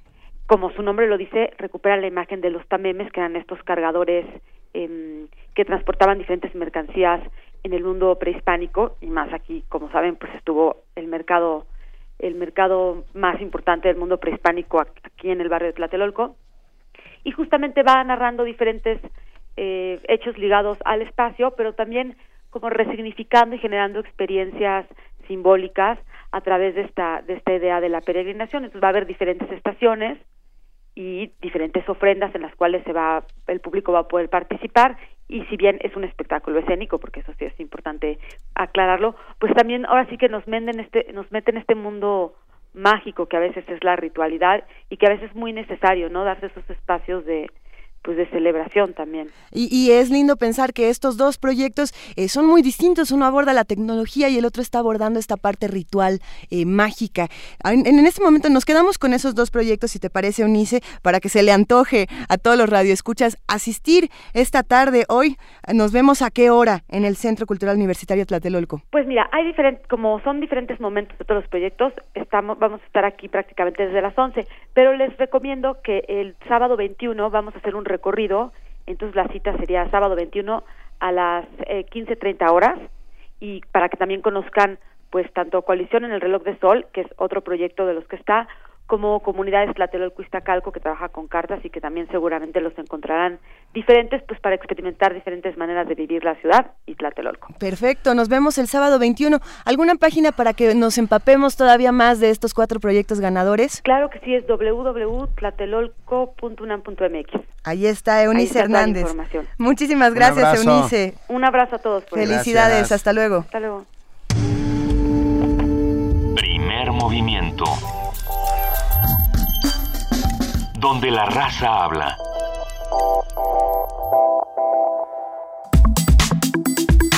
Nota Nacional. El 30 de noviembre de 1924, con las siglas C y E correspondientes a Cultura y Educación, el secretario de Educación, José Vasconcelos, puso al aire la señal de la radiodifusora pública Radio Educación. La emisora tenía como propósito llevar la educación y la cultura a todos los rincones de México. Entre lo primero que difundió se encuentra la toma de posición del presidente Plutarco Elías Calles. Sin embargo, la agitada y convulsa vida de México del siglo XX provocó el cierre de la estación. Fue hasta el 23 de noviembre de 1968 que reanudó actividades a través de los 1060 kHz de amplitud modulada y con las siglas XEEP. Radio Educación es una radiodifusora de servicio público con carácter cultural y educativo produce, transmite y promueve una programación de calidad que contribuye a la construcción de ciudadanía y a fomentar el diálogo intercultural. Se fundamenta en los valores de diversidad cultural, inclusión, convivencia democrática, libertad de expresión, responsabilidad y ética informativa para un mundo abierto. Para hablar de los motivos de radioeducación, su vocación y sus posibilidades a futuro, hoy nos acompaña en la línea Ángeles Medina, secretaria de organización del Comité Ejecutivo Delegacional. Muy buenos días, Ángeles, ¿cómo está? Muy buenos días a todas, a todos ahí en el programa. Buenos días. Gracias. Oye, a ver Ángeles, ¿por qué existe Radio Educación y para qué? Pues mira, eh, Radio Educación, como bien lo decías, eh, surge en, lo, en 1924 cuando la Secretaría de Educación Pública le es asignada la frecuencia durante el gobierno del general Álvaro Obregón. Ya ustedes vieron más o menos la historia de lo que ha sido la emisora, cuál es la función de reeducación, pues es justamente la eh, producción de programas de corte educativo cultural para la difusión de valores y también la promoción de los derechos de las y los ciudadanos. Esa sería la la, la función que tendría eh, Reeducación. Ha tenido un perfil de medio de medio público y eh, pues ha sido eh, una escuela que ha influido y ha marcado pautas en la radio eh, cultural del país. En ese, en ese sentido, ¿qué, ¿qué podemos esperar actualmente de radioeducación? ¿Qué, ¿Qué es lo que está haciendo actualmente y por qué no tiene una frecuencia modulada? Pues mira, Radio Educación, seguimos con nuestro perfil como radio pública. La cuestión de la FM han sido muchísimos años en los que se ha solicitado la frecuencia modulada para el emisor. Hasta el momento las autoridades, antes la COFETEL, ahora el ICETEL, no han eh, dado un fallo a favor, digamos, a las solicitudes que ha realizado la Dirección de Radioeducación. Eh, sin embargo, bueno, nosotros seguimos este, tratando de que la norma, principalmente ahorita hay una norma que eh, establece que la división entre una frecuencia y otra tiene que ser de 800 kilohertz. Actualmente el, el IFETEL está eh, llevando una consulta para la modificación de esta norma, lo cual permitiría que hubiera espectro para que en el Distrito Federal, que es una de las ciudades con mayor saturación de espectro, pudiera eh, darse la entrada de nuevas frecuencias a, a la FM. La educación está esperando esa oportunidad. Hasta ahorita este, la norma no ha sido modificada, tienen de plazo hasta el 20 de noviembre. Hay mucha presión de los concesionarios, lo cual nos hace pensar que no va a haber una modificación de la norma, sin embargo, lo que nosotros como trabajadores y trabajadoras buscamos es que a manera de excepción, como se ha dado a otras radiodifusoras, pues Radio Educación pueda contar con una frecuencia modulada. ¿Y cómo podemos ayudar para lograrlo? Pues nosotros eh, estamos emprendiendo una campaña que es la campaña por la FM para Radio Educación Ya, que parte de eh, hablar con especialistas, con otros programas, eh, otros medios públicos con la misma función eh, que tiene Radio Educación para buscar la solidaridad de todas y de todos y hacer, eh, digamos, como una presión social porque eh, recordemos que bueno Radio Educación es radio como todos los medios públicos es de todas y de todos todos formamos parte de esta y lo que nosotros eh, apelamos es a la solidaridad que eh, más personas pudieran eh, mandar comentarios al, al IFT al IFETEL al Instituto Federal de Telecomunicaciones solicitando la frecuencia eh, de la FM para Radio Educación. Nosotros eh, ya tenemos 91 años, se cumplió este año, son 91 años de trayectoria, de un trabajo este, que ha sido muy consolidado, de reconocimiento nacional e internacional. Y bueno, nos parece que este, esa sería una muy buena eh, presión, el reconocimiento del trabajo que realizan las y los trabajadores de Radio Educación. Y eh, hay una campaña en redes sociales en, en, en redes sociales, en Facebook, en Twitter, que eh, se puede, eh, digamos, como difundir el eslogan Una FM para Radio Educación ya. Eh, Ángeles Medina, te saluda Juana Inés de esa. ¿Hablaríamos de solidaridad o de instinto de conservación? Porque, porque no es que Radio Educación suceda independientemente del resto del país, digamos, ¿no? O sea, Radio Educación funciona como toda la radio pública debería funcionar, para, eh, para ayudar a este país. ¿Y qué, qué es lo que pasa cuando, por ejemplo, tienes ya muchos, muchos radios, muchos sistemas de transmisión a través de Internet, a través de, de los de la tecnología más reciente que no capta la M, eh, que la amplitud modulada. Entonces, eh, ¿qué, ¿de qué se está perdiendo el público mexicano que además lo está pagando? Entonces, claro. lo está pagando y no lo está recibiendo. Entonces, ¿de qué se está perdiendo? ¿Cuáles son los programas emblema de, de Radio Educación? ¿Qué se puede encontrar en Radio Educación que no se encuentra en ninguna otra emisora? Pues mira, yo eh, más que hablarte de programas emblema en Radio Educación, hablaría del corte que tiene la emisora, de, de la producción de contenidos que van orientados a la difusión de la perspectiva de género, de la diversidad sexual, la pluralidad, uh -huh. la democracia, de eh, valores que tenemos y que se han estado eh, difundiendo a lo largo de muchísimos años. Radio Educación es eh, la emisora que da pie a los programas que se hacen sobre perspectiva de género, la prevención de la violencia, uh -huh. también la diversidad sexual. Entonces, eh, bueno, esa es la idea. Los contenidos que aquí se, se desarrollan, pues bueno, son contenidos que se transmiten, igual se distribuyen a varios estados del país, ¿no? Son programas que promueven la participación ciudadana de todas y todas la, las personas. Entonces, eh, eh, digamos, esa es la idea. ¿Qué se están perdiendo? Digamos, contenidos con un, eh, una mejor calidad, podríamos decir, de lo que nos están eh, acostumbrando los medios comerciales, ¿no?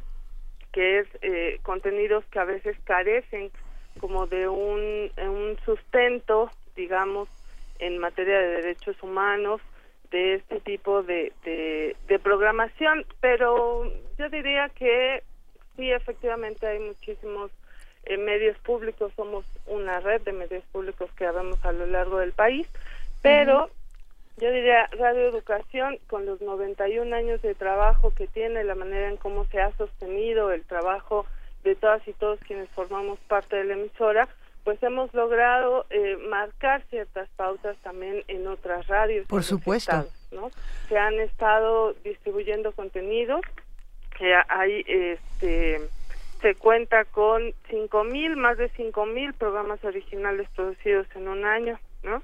Entonces son más de diez mil los programas que se entregan a emisoras culturales en los estados, son contenidos que se difunden a lo largo y ancho del país, que tienen reconocimiento internacional y también reconocimiento nacional, se pierden, yo diría, de una radio diferente, ¿no? De una uh -huh. propuesta de radio para el fortalecimiento de la democracia y la construcción de de ciudadanía en el país. Eso yo diría que es de lo que se está perdiendo la gente. Sí, claro. La FM, pues, eh, eh, digamos, es la oportunidad que tendría la emisora para pasar a la radio digital, no es, no es nada más ni nada menos. El instinto de conservación que tú dices, pues, efectivamente podríamos decir que en materia tecnológica eso es lo que requiere la emisora para poder transitar a la radio digital. Sin embargo, aún que tuviéramos la FM, sabemos que la FM tiene un rango de alcance mucho menor que una AM, por supuesto. La AM cuando está despejado, pues se puede llegar a escuchar en, en distintos estados de, del país, ¿no? En, la frontera incluso. Y la, eh, digamos, la FM nos daría una cobertura mayor en el Distrito Federal, por supuesto. El asunto es, como tú bien lo comentabas, que ya no se están produciendo aparatos que eh, receptores de AM, ¿no? Entonces, en los autos de, de, nuevos modelos, digamos, es difícil ya que puedes escuchar una AM en tu en tu carro, en medio del tránsito, ¿no? Sí es cierto que tenemos, por ejemplo, Radio Educación tiene también radio por internet, ¿no? Se transmite la señal vía internet, pero si tomamos en cuenta la brecha tecnológica que existe en el país, pues esta eh, posibilidad la tienen de escuchar eh, en su celular la AM, el 1060 de AM, pues la tienen quienes tendrían un plan para tener datos, digamos banda ancha en su en su teléfono celular o hacerlo en tu casa, ¿no? Únicamente. A ver, Ángeles, eh, nos solidarizamos, por supuesto, y pedimos también con ustedes una FM para Radio Educación, y nuestros radioescuchas ya lo están haciendo. Y Diogenito, que es habitual, que hace comunidad aquí todos los días con nosotros, nos dice, hoy que van a hablar de Radio Educación, aprovecho para hacer un reconocimiento a esta querida estación, misma que en los 80 fue parte fundamental para mi educación musical. En ese entonces era el único espacio donde se podía escuchar a un buen grupo rockero y trovadores que de otro modo no hubiéramos conocido. Rodrigo, La Camerata Rupestre, Trolebús, Fernando Delgadillo, Real del 14, Cecilia Tucen, Iván Rosas, Jaime López y un largo etcétera. Y todo ello gracias a Emilio Evergenji, quien justamente está siendo homenajeado en estos días por la emisora. Una felicitación por su gran labor. ¿Hay un homenaje a Emilio, al queridísimo Emilio Evergenji? Sí, sí, sí, sí, por supuesto. Eh, Tendremos que, asistir, queremos estar ahí, queremos ser parte de todo este homenaje, compartir con ustedes. Hay muchas preguntas que surgen de, lo que está pasando con Radioeducación Ángeles. Eh, por un lado, sí, la búsqueda de una FM y también quizá el rescate de, la AM, que para hay muchas estaciones en AM que, deberían conservar su espacio. No podemos pedir que se hagan radios con AM, pero ¿cómo podemos volver a acercarnos a esta frecuencia? Pues, eh, miren, nosotros hace ya algunos meses tuvimos una reunión con gente del Instituto Federal de Telecomunicaciones y ellos comentaban que la AM no va a morir, ¿no? Que ellos dicen puede haber la posibilidad de que sea una AM digital. Nosotros vemos, eh, digamos, como algunas complicaciones en ese sentido, digamos, eh, en cuestiones técnicas, no sabemos si eso pueda eh, suceder. Lo que sí sabemos ahorita es que ya te marca que para que tú puedas pasar a la radio digital necesitas una FM. ¿Cómo acercarnos a la AM? Pues eh, si, si se pudiera eh, intervenir o incidir en la producción de los aparatos de recepción de AM, yo eh, pensaría que esa frecuencia no tendría que desaparecer porque efectivamente es una frecuencia que permite llegar a lugares donde la FM no te va a permitir llegar porque tiene un margen de, de alcance mucho mucho menor a la a la FM entonces digamos eh, yo que sepa cada vez hay menos aparatos que te que te que pueden tener recepción de AM no eh, en los propios celulares pues tú el, el FM pues encuentras varias estaciones de AM yo no he encontrado ninguna ¿no? En, lo, lo, que decía hace un momento, cuando vas en tu carro, que sobre todo en el tránsito, en el tráfico de esta ciudad, pues siempre vas escuchando este radio, si no es que tienes algún disco, pero pues ya no puedes escuchar este este este tipo de emisoras, ¿no? Sobre todo una AM. A mí me ha tocado eh, algunas experiencias con este tipo de frecuencia que en, en, lugares muy lejanos, ¿no? Donde uno pensaría, pues son todavía es un medio que la gente utiliza para mandarse mensajes, ¿no? nosotros utilizamos los mensajes de texto en algunas rancherías y pueblos lejanos utilizan la radio de AM para hablar y decir a, a, su comadre que se les están quemando los frijoles, no sé, hay, hay muchísimas experiencias. Sí debiéramos no solo defender la educación, sino defender la posibilidad de que cada vez más personas, de que se garantice el acceso que tenemos las personas a este tipo de medios públicos, a este tipo de medios de corte social. Eso es lo que debemos de, de, de exigir más allá de lo que nos pueden ofrecer las radiodifusoras comerciales. Sí, hay, hay, hay muchos frentes, se abren muchos frentes, ¿no? Por un lado, bueno, qué bueno que no muera el, el AM, nos da muchísimo gusto, pero, eh, pero eso no, no implica que no pueda abrirse el acceso a FM, que se tengan las dos posibilidades, ¿no? Exacto. Por un lado y por el otro sí, eh, hablemos más adelante de lo que hacen las ya lo hemos tocado aquí, pero pero insistir en ello, lo que hace la radio por ciertas comunidades, ¿no? Lo que no nos imaginamos desde el, desde el panorama urbano de y de la Ciudad de México. Que, que, sucede con la radio en otras comunidades. Aquí hemos insistido en ello, pero valdrá la pena platicar más. Muchísimas gracias, Ángeles Medina. No, gracias a ustedes por el espacio y pues eh, esperamos nos puedan apoyar en esta campaña de FM para Radio Educación Ya. En ello estamos. Oye, eh, una página para saber más sobre, sobre esto y sobre Emilio Bergenji. Bueno, ya subimos la página, pero no, sobre Emilio Bergenji, sobre los el homenaje que nos están preguntando nuestros amigos. Mira, eh, el homenaje se hace a través de la frecuencia, el 1060 de AM, y pueden consultarlo en la página www radioeducación.edu.mx. Venga. Bien. Eh, ahí incluso hay una, un apartado, digamos, para poder bajar los programas especiales que se hacen. Bueno, muchísimas gracias Ángeles Medina, secretaria de organización del Comité Ejecutivo Delegacional en Radio Educación. Un abrazo. Les agradezco mucho a ustedes. No, un placer. Gracias, hasta luego. Primer movimiento. La vida en otro sentido.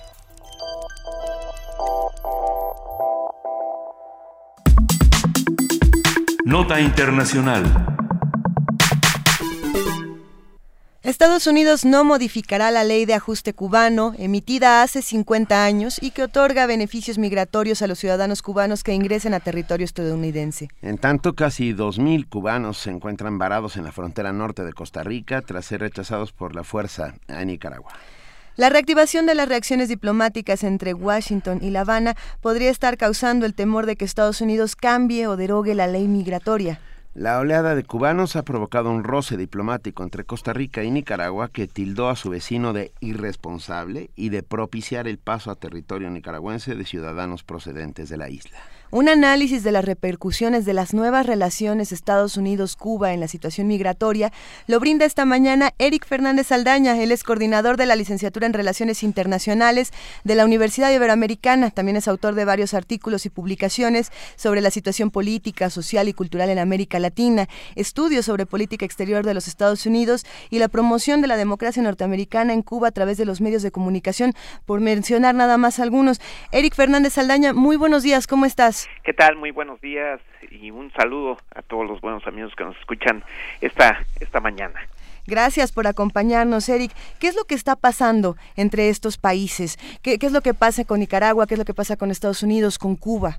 Bueno, yo creo que es una situación inédita dentro de las relaciones entre estos países centroamericanos, pero que se enmarcan dentro de una dinámica tanto más compleja, una dinámica que poco abona al nivel de la cooperación internacional y tiene que ver con estos nuevos diálogos que ha establecido el gobierno de Estados Unidos con la isla eh, caribeña, es decir, en este marco que inicia por allá en el mes de diciembre del año pasado y que ha ido poco a poco evolucionando, no solo con la apertura o la reapertura de las embajadas cubana en Washington y la embajada norteamericana en La Habana, donde uno de los elementos centrales de esta vinculación histórica entre estos dos países tenía que ver con el tema migratorio.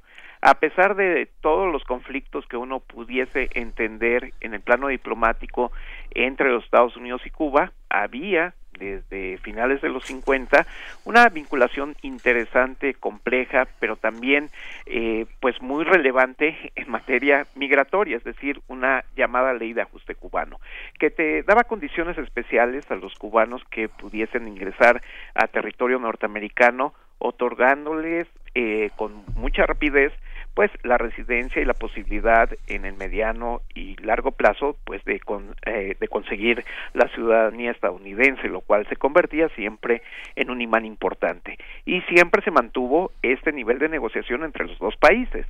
Pero qué es lo que ha pasado a partir de mediados de, este año empezaron a eh, desarrollarse algunas ideas al interior de la sociedad cubana alentada pues por distintos medios de comunicación en el cual pues se observaba que ante el crecimiento de los vínculos diplomáticos entre Estados Unidos y Cuba pues se iba a cancelar esta llamada ley de ajuste eh, migratorio cubano, es decir, que se iba a suspender estas posibilidades de ingresar a territorio norteamericano para los ciudadanos cubanos.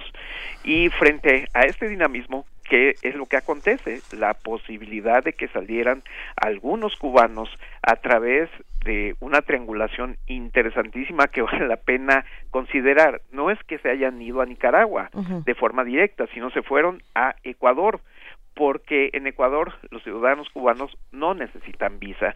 Y de ahí el periplo desde Quito o desde cualquier otra ciudad ecuatoriana hasta Centroamérica posteriormente pasar por nuestro país o por alguna otra vía e ingresar a territorio de los Estados Unidos, lo cual pues en verdad genera una situación que toda proporción guardada tendría que ver con lo que se vivió en las relaciones entre Cuba y los Estados Unidos allá en el año de 1980 con el Mariel.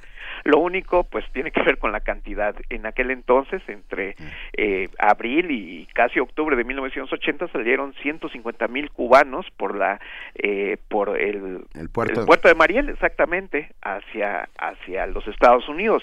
Y ahora lo hacen a través de Ecuador y desde la mitad del mundo cruzar hasta Centroamérica y fueron, como ustedes saben, pues una situación compleja ahí en la frontera entre Nicaragua y Costa Rica. Y justamente esta situación compleja puede derivar Eric Fernández Saldaña en una crisis humanitaria, tener a dos mil cubanos varados en, en, en, la frontera con Costa Rica no no causará una crisis humanitaria? Porque de entrada ya la crisis diplomática está, está, ahí puesta, ¿no? Así es, Benito. Yo creo que uno de los problemas fundamentales es el tratamiento de estos migrantes, es decir, eh, las condiciones particulares en este puesto migratorio donde se ha centrado la atención, que es Peñas Blancas, en la frontera entre Nicaragua y Costa Rica, pues ha derivado en lo que el gobierno costarricense ha denominado una crisis humanitaria. Estamos hablando de la atención de a lo largo de una semana pues de cerca de dos mil personas que no generan pues precisamente las condiciones. Y el gobierno nicaragüense dijo que entraron a su país pues en condiciones eh, entre comillas pues de ilegalidad. Sin embargo todos sabemos que los migrantes eh, pues tienen esta eh, este derecho a movilizarse y a considerar mejores condiciones de vida. Su objetivo no es quedarse en Nicaragua, su objetivo no es quedarse en Costa Rica, sino migrar a los Estados Unidos por las propias condiciones que derivábamos. Este conflicto o este roce diplomático que se ha presentado entre Nicaragua y Costa Rica, creo que es eh, es central. ¿Por qué? Porque no se han puesto a dialogar las partes en cómo eh, eh, generar condiciones humanitarias para pues el mantenimiento, para la alimentación, para el sostén de estas personas que están varadas precisamente en esta región centroamericana. Pero ¿hacia dónde van? Es decir, hacia, hacia, dónde van estos dos gobiernos? Lo más importante es que el sistema centroamericano que opera para dinamizar algunos temas atorados en la agenda, pues se ha puesto finalmente en actividad en las próximas horas, ni siquiera en los próximos días. ¿Qué, condiciones se necesitan entonces para resolver y para responder de manera eh, adecuada a crisis migratorias como esta? Yo creo que eh, eh, tiene que existir voluntad política, que es lo que no ha expresado, hay que decirlo, el gobierno de Nicaragua. ¿Por qué? Porque aduce pues temas de violación al ingreso de estos ciudadanos eh, y que va en contra de sus propias leyes migratorias. Pero creo que pues está ante todo pues esta mirada humanitaria que sostiene el gobierno costarricense, es decir, pues un tratamiento. ¿Y, y cómo es un tratamiento eh, vinculado a los derechos humanos? ¿Qué es lo que seguiría? Pues que entre los dos países, Costa Rica y Nicaragua, pusieran las mejores condiciones para pues eh, mantener a estos eh, cubanos, a estos habitantes de la isla que decidieron migrar ante pues este desconocimiento de cuáles son las reglas de la conducción política entre Washington y La Habana al momento en temas migratorios, simplemente para atender estas necesidades humanitarias, pues cerca de dos mil personas, pero tiene que haber voluntad política en el diálogo y en la acción directa eh, entre Nicaragua y Costa Rica al momento. ¿Nos tardaremos mucho tiempo en ver este tipo de voluntad política? esperemos que no, esperemos que no, pero lo más importante es que no se quede solo en el discurso y el posicionamiento de los dos países en los medios de comunicación. Si bien es cierto que el gobierno costarricense ha apoyado en el habituallamiento en, los alimentos, en generar condiciones finalmente mínimas de, de subsistencia a eh, estos cubanos, la verdad es que debe de existir esta voluntad política expresada en acciones directas en las próximas horas, en los próximos días. Yo, yo creo que una crisis humanitaria puede ir increciendo porque no hemos visto el crecimiento de migrantes cubanos en Ecuador en los últimos días. Eric Fernández, Eric Fernández Saldaña, déjame preguntarte, ¿sigue existiendo esta ley estadounidense en la que si un cubano pisa territorio norteamericano puede, puede ser solicitante de asilo? Exactamente, la ley de pies secos. Al momento, es evidente que si los márgenes de la discusión diplomática entre estos dos países, pues se mantiene en un nivel de diálogo, desaparecerá progresivamente. ¿Por qué? Porque pues ya existen canales normales para que los cubanos puedan salir de su país eh, en condiciones de igualdad y también que los Estados Unidos pueda otorgar o no visas para quienes deseen ingresar a su país y que no sea a través de un sistema de lotería como se hace desde hace varias décadas en el cual se escoge al azar a un número indeterminado de personas que puede ser hasta de 20 mil, pero creo que es evidente que si el nivel de negociación y diálogo entre eh, Estados Unidos y Cuba se mantiene y va eh, ascendiendo, pues desaparecerá esta ley de refugio o la eh, conocida en los medios como ley de pies secos. La ley de pies secos. Es, es el periplo de esta migración es larguísimo, son miles y miles de kilómetros. Exactamente, porque no es una migración tradicional como la concebimos, que se vayan en barco, ¿no? Claro, o de fronteras, ¿no? O de fronteras, ¿no? E imagínense, amigos del auditorio, lo que es trasladarse desde la isla hasta la mitad del mundo y a partir de ahí pues en lo que se pueda venirse desde Quito y ahorita lo que han llegado es finalmente a esta frontera entre Costa Rica y Nicaragua, lo que les falta. Lo, que, les falta es cruzar todo Centroamérica y luego todo México. Exactamente. O sea, bueno, seguiremos muy pendientes de lo que suceda con esta crisis diplomática que puede transformarse en una crisis de mayores proporciones. Eric Fernández Aldaña, coordinador de la licenciatura en Relaciones Internacionales de la Universidad Iberoamericana, te agradecemos inmensamente haber estado esta mañana con nosotros. Al contrario, un fuerte abrazo al gracias. Inés Benito. Muchas gracias. un abrazo, estaremos muy pendientes. Gracias. Hasta luego. Hasta luego. Primer movimiento. Donde todos rugen el puma ronronea. 8 de la mañana, 47 minutos. Y tenemos ya en la línea a Ana Gabriela Buquet, directora del programa universitario de estudios de género. Muy buenos días, Gabriela. Ana, Ana, ¿por qué dije eso? Hola, Ana. Hola, Benito, Luisa, Juana Inés, ¿cómo están? Estamos muy bien, ¿tú? Muy bien. A ver, ¿qué, ¿qué, es lo que va a pasar que ahora la Ciudad de México va a ser ciudad amigable LGBTTTTTI? Sí, y todos los días aumentan siglas, ¿verdad? así es, porque aumentan las identidades de género y cada vez se diversifica más. Qué bueno. efectivamente, el próximo 23 de noviembre la Ciudad de México será nombrada ciudad amigable LGB LGBTTI. Tres T. La, la declaratoria estará a cargo de las autoridades del gobierno capitalino.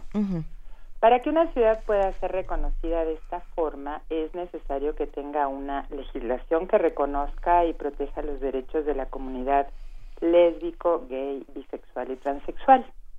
Instancias gubernamentales que apliquen políticas públicas en torno a la diversidad sexual y presupuesto etiquetado para estos fines. Dinero, siempre necesitamos dinero para que las cosas mejoren.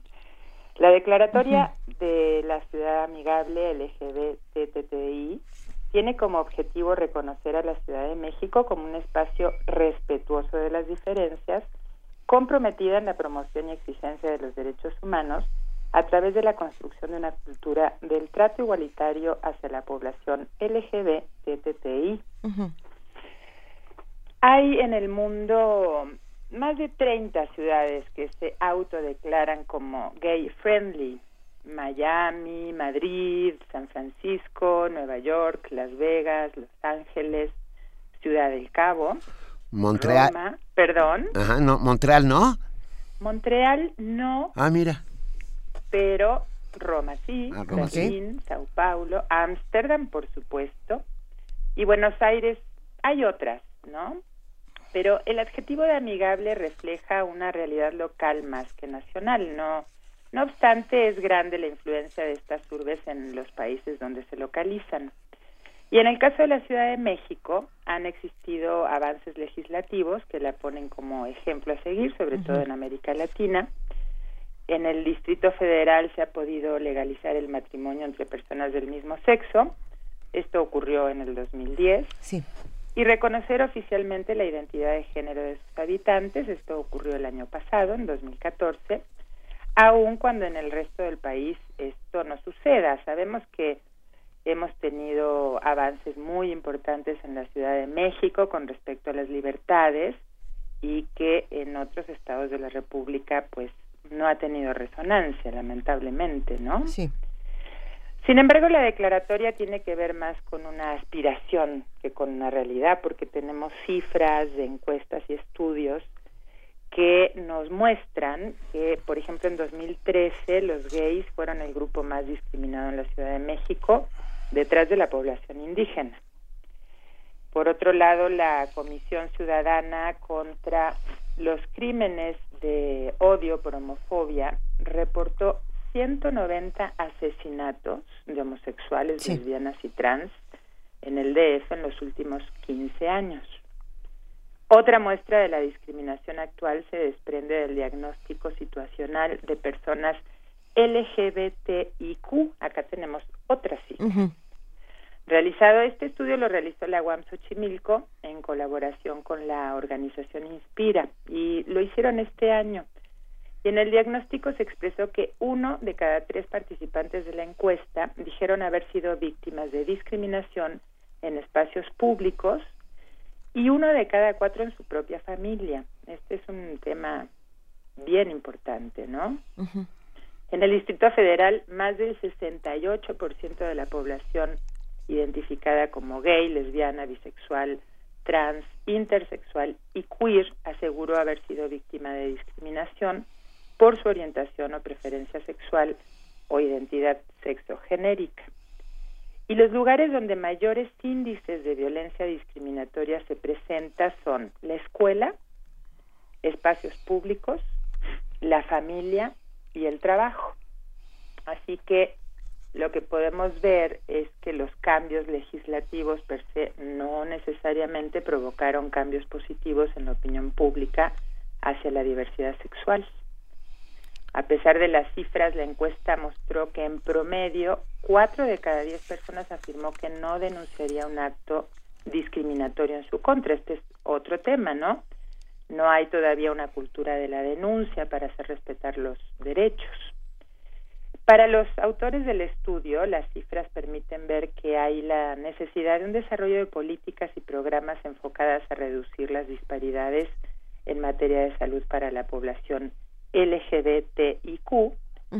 También recomendaron erradicar la homofobia, lesbofobia, transfobia y bifobia al interior de las familias, las escuelas y los centros laborales, crear mecanismos de prevención, detección y seguimiento de casos de violencia homofóbica en la escuela y desestigmatizar la idea que es malo ser un hombre femenino o una mujer masculina a fin de mejorar la convivencia entre ciudadanos. Faltan estrategias más amplias e integrales para combatir la discriminación, no solo en la Ciudad de México, sino en todo el país. Y miren, por ponerles un ejemplo, el gobierno federal no ha tenido campañas en medios de comunicación contra la homofobia dirigidas a la población en general desde hace más de 10 años, cuando con APRED y Sencida realizaron algunos materiales en los que planteaban una frase que me parece importante, que es importante y, y poderosa, ¿no? Que es la homosexualidad no es un problema, la homofobia sí. sí. Entonces, bueno, pues tendremos que seguir avanzando en estos temas para que cada vez haya más libertades individuales y podamos tener una convivencia no solo mejor, sino más igualitaria entre todas las personas. Completamente de acuerdo, eh, Ana. Oye, pero ¿podemos decir las siglas completas lo que significan? Que ya nos preguntaron. Ah, pues hay, miren, hay varias siglas. Cuando la ciudad amigable LGBTTI quiere decir lésbico, gay, bisexual, transexual, travesti, transgénero e intersexual. Venga. Y ahí podríamos agregar la Q de queer. Y cuando aparece la Q es el, el tema de queer, ¿no? Que son, eh, son las personas que no se quieren identificar con ninguna de las otras siglas, ¿no? Como que no quieren estar encajonadas. La teoría queer un poco plantea esto, que es por qué tenemos que estar catalogados y clasificados de acuerdo a nuestra orientación sexual o de acuerdo a nuestra identidad de género. Ana, una pregunta. Eh, nos damos cuenta de que esta ciudad amigable no es quizá tan amigable como nos lo están pintando, pero este, este término, gay friendly, ¿cómo lo toma la comunidad gay? les gusta que les digan gay friendly o eh, que vayan a un lugar que sea gay friendly. ¿No es esto otra manera de eh, discriminar, como si fuera, eh, no sé, yo escucho pet friendly, por ejemplo, o, tendríamos que ir a un restaurante que diga woman friendly para poder entrar? Qué horrible. Pareciera, ¿no? Writer friendly. Writer friendly, a los escritores. Ah, pues tenemos que ser amigables con las otras personas en lugar de que simplemente todos estamos aquí. Con todas? Pues mira, por un lado, yo estoy de acuerdo contigo, es cuestionable, ¿no? O sea, porque en realidad es como darles la oportunidad de que tienen un espacio en donde podemos ser amigables. Y tendría, no tendría que ser así, no tendría que estar catalogado un espacio, pero por otro lado también genera cambios, ¿no? Poder decir que una ciudad es amigable con todos los grupos, digamos, de la orientación y la diversidad sexual, también permite hablar del tema, que la gente lo conozca, en fin, y promover políticas, por supuesto, porque no nos sirve de nada hacer declaratorias. Eso.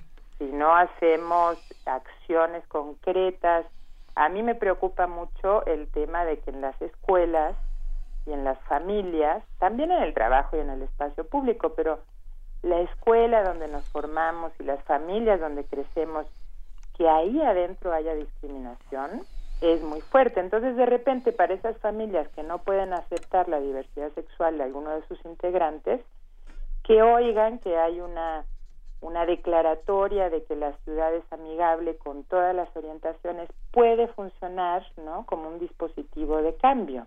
Claro, sí, completamente de acuerdo. Nos escribió un amigo eh, transexual que dice, yo digo que sí es muy amigable, los habitantes pues no tanto, pero la ciudad de que lo es, lo es.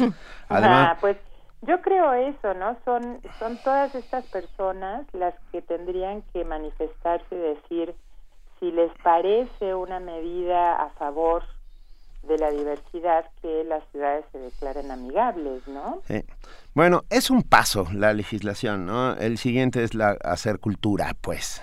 Así es, y nos pasa con, con tantos temas, ¿no? O sea, la legislación es una plataforma que nos permite impulsar otras acciones, pero sin duda, mientras no transformemos nuestras cabezas, difícilmente vamos a erradicar todas estas formas de discriminación. Claro que sí. Ojalá que eh, en algún momento este planeta sea human friendly. Y ya con, eso.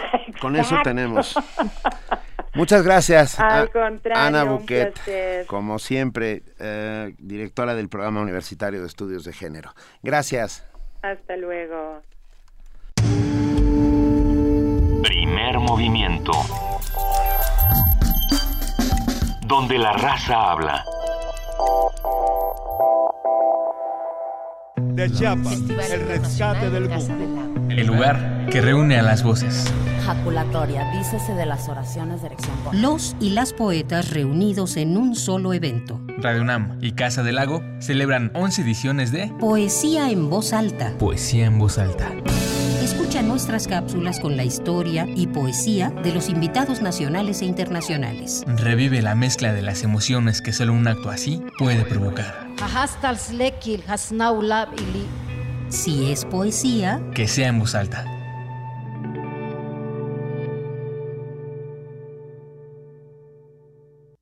Hacer lo correcto es alzar la voz contra la injusticia. Hacer lo correcto es combatir la desigualdad. Hacer lo correcto es luchar por nuestra tierra. Hacer lo correcto es trabajar unidos por el país que queremos. Hacer lo correcto es dejar de lado nuestras diferencias. Porque nuestro código de ética es hacer siempre lo correcto. Abriremos las puertas de la Cámara de Diputados a los mexicanos. Diputados Ciudadanos. Movimiento Ciudadano. RTC y Conaculta te invitan a conocer Wikiméxico, un sitio con una amplia oferta de divulgación cultural que actualmente cuenta con más de 3.000 artículos sobre historia, arte, cultura, ciencia, tecnología y medio ambiente. Una plataforma que puedes consultar de forma gratuita. Encontrarás datos curiosos, un recetario, un cancionero y más de 84.000 documentos que comprenden desde la historia más antigua de nuestro país hasta la actualidad. Más información en www.wikimexico.com. La Asociación Nacional de Universidades e Instituciones de Educación Superior, el Consejo Regional Sur-Sureste de la ANUYES, la Red Regional de Tutoría Región Sur-Sureste y la Universidad Autónoma de Yucatán convocan al séptimo Encuentro Regional de Tutoría Impactos y Retos de la Tutoría, del 23 al 25 de noviembre en la ciudad de Mérida, Yucatán.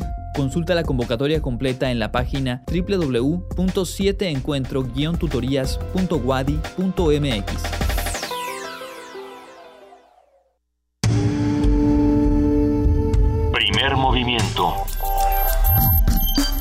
Información azul y oro.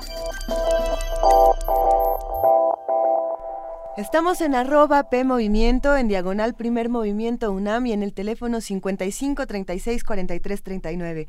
Nos vamos a nuestro corte informativo de las 9 de la mañana con nuestra compañera Elizabeth Rojas. Bienvenida de nuevo, Elizabeth. Hola, Luisa, buenos días. Buen día.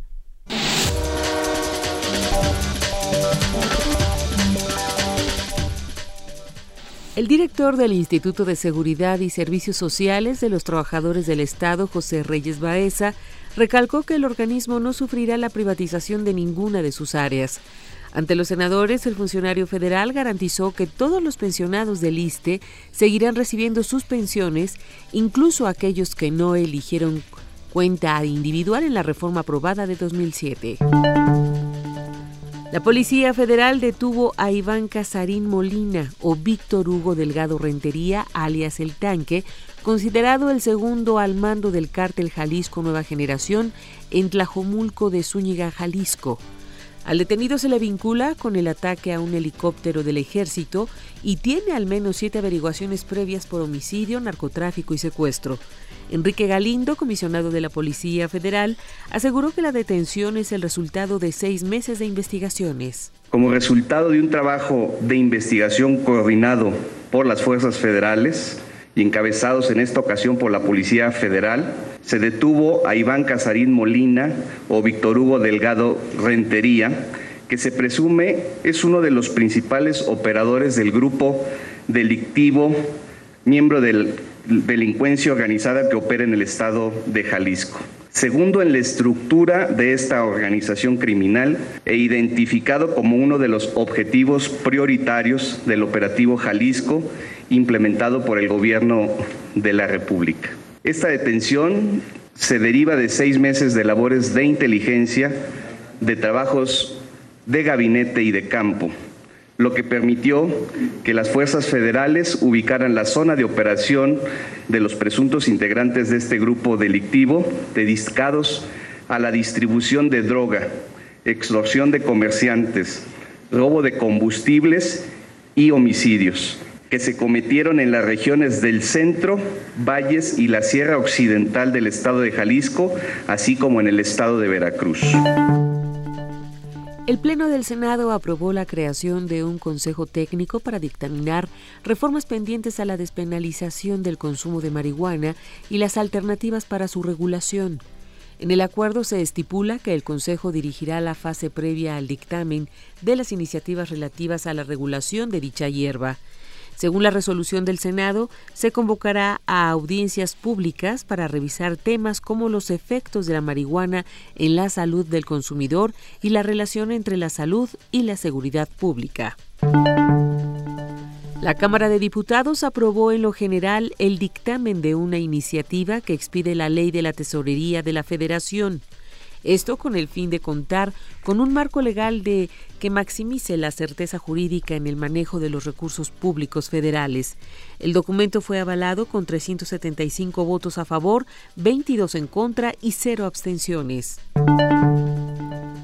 En información internacional, el tema sobre la construcción de islas artificiales en el mar del sur de China nuevamente puso en tensión la cumbre anual del Foro de Cooperación Económica Asia-Pacífico que inició este miércoles en Manila, Filipinas. Y es que a pesar de que Pekín ha insistido en que el tema no sea tratado en esta reunión, el presidente estadounidense Barack Obama exigió nuevamente a China detener la construcción de dichas islas en esa zona en disputa. Por su parte, el Ministerio de Exteriores chino señaló que Estados Unidos debe detener el juego y dejar de alimentar las tensiones en esa zona. En Nigeria, dos ataques con bombas en 24 horas mataron a decenas de personas e hirieron a más de 120 en las ciudades nigerianas de Yola y Kano, dijeron las autoridades. El martes 31, el martes 31 personas murieron y otras 72 resultaron heridas en la explosión de una bomba en la ciudad nororiental de Yola. Al noroeste, en Cano, un doble atentado suicida mató a 15 personas y dejó heridas a por lo menos 123 en un mercado de telefonía móvil. En uno de los ataques fue causado por una niña suicida que se inmoló. La Fiscalía de París confirmó esta mañana que Abdelhamid Abaoud, el supuesto cerebro de los ataques en París, que el viernes dejaron al menos 129 víctimas mortales, murió en el allanamiento realizado el miércoles en el barrio de Saint-Denis. Abaoud fue formalmente identificado con sus huellas dactilares. Barack Obama, presidente de Estados Unidos, vetará un proyecto de ley que pretende realizar revisiones adicionales antes de permitir el acceso a refugiados sirios, informó la Casa Blanca. El proyecto de ley propuesto por los republicanos Mike McCall y Richard Hudson cerraría la entrada a refugiados de Siria a Irak e Irak a menos que los órganos de inteligencia comprueben que esas personas no representan un peligro para Estados Unidos. Sin embargo, en la Casa Blanca aseguran que el proyecto es insostenible y no aportaría seguridad adicional. Honduras informó que detuvo a cinco sirios con pasaportes griegos robados y que intentaban llegar a Estados Unidos. Las detenciones se dieron en el aeropuerto de Tegucigalpa luego de aterrizar un avión proveniente de El Salvador. Un portavoz de la policía hondureña aseguró que desde Grecia les informaron que la llegada de los cinco sirios. Las autoridades están tratando de esclarecer las verdaderas identidades de los detenidos, pero negaron que haya indicios que los vinculen con los atentados de París. El viernes pasado ya había sido detenido y deportado otro ciudadano sirio que viajaba con un pasaporte griego falso aplauden esfuerzos de El Salvador contra el crimen organizado y la violencia. El director ejecutivo de la Oficina de la ONU contra la Droga y el Delito, UNODC, encomió los continuos esfuerzos del gobierno de El Salvador para combatir el narcotráfico, el crimen organizado y la violencia en el país.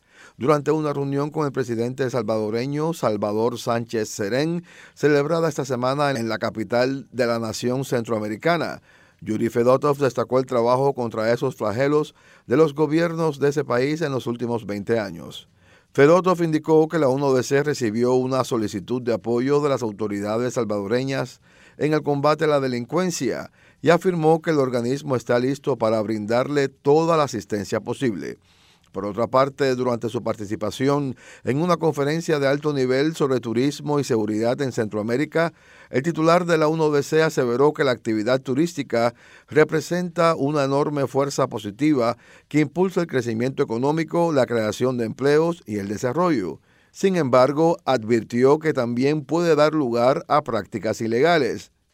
El turismo puede ser utilizado por los delincuentes para explotar a la gente mediante la trata, sobre todo en el caso de los jóvenes y niños vulnerables, dijo Fedotov.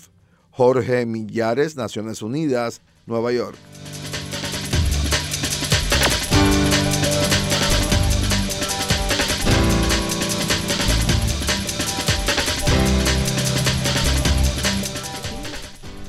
9 de mañana, 8 minutos. Muchas gracias a nuestra compañera Elizabeth Rojas por, este, por estos cortes informativos. Nos vemos en punto de las 8 de la mañana mañana.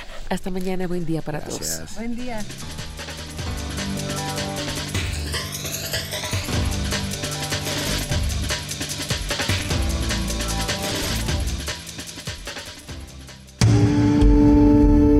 Primer movimiento. Donde todos rugen el puma ronronea.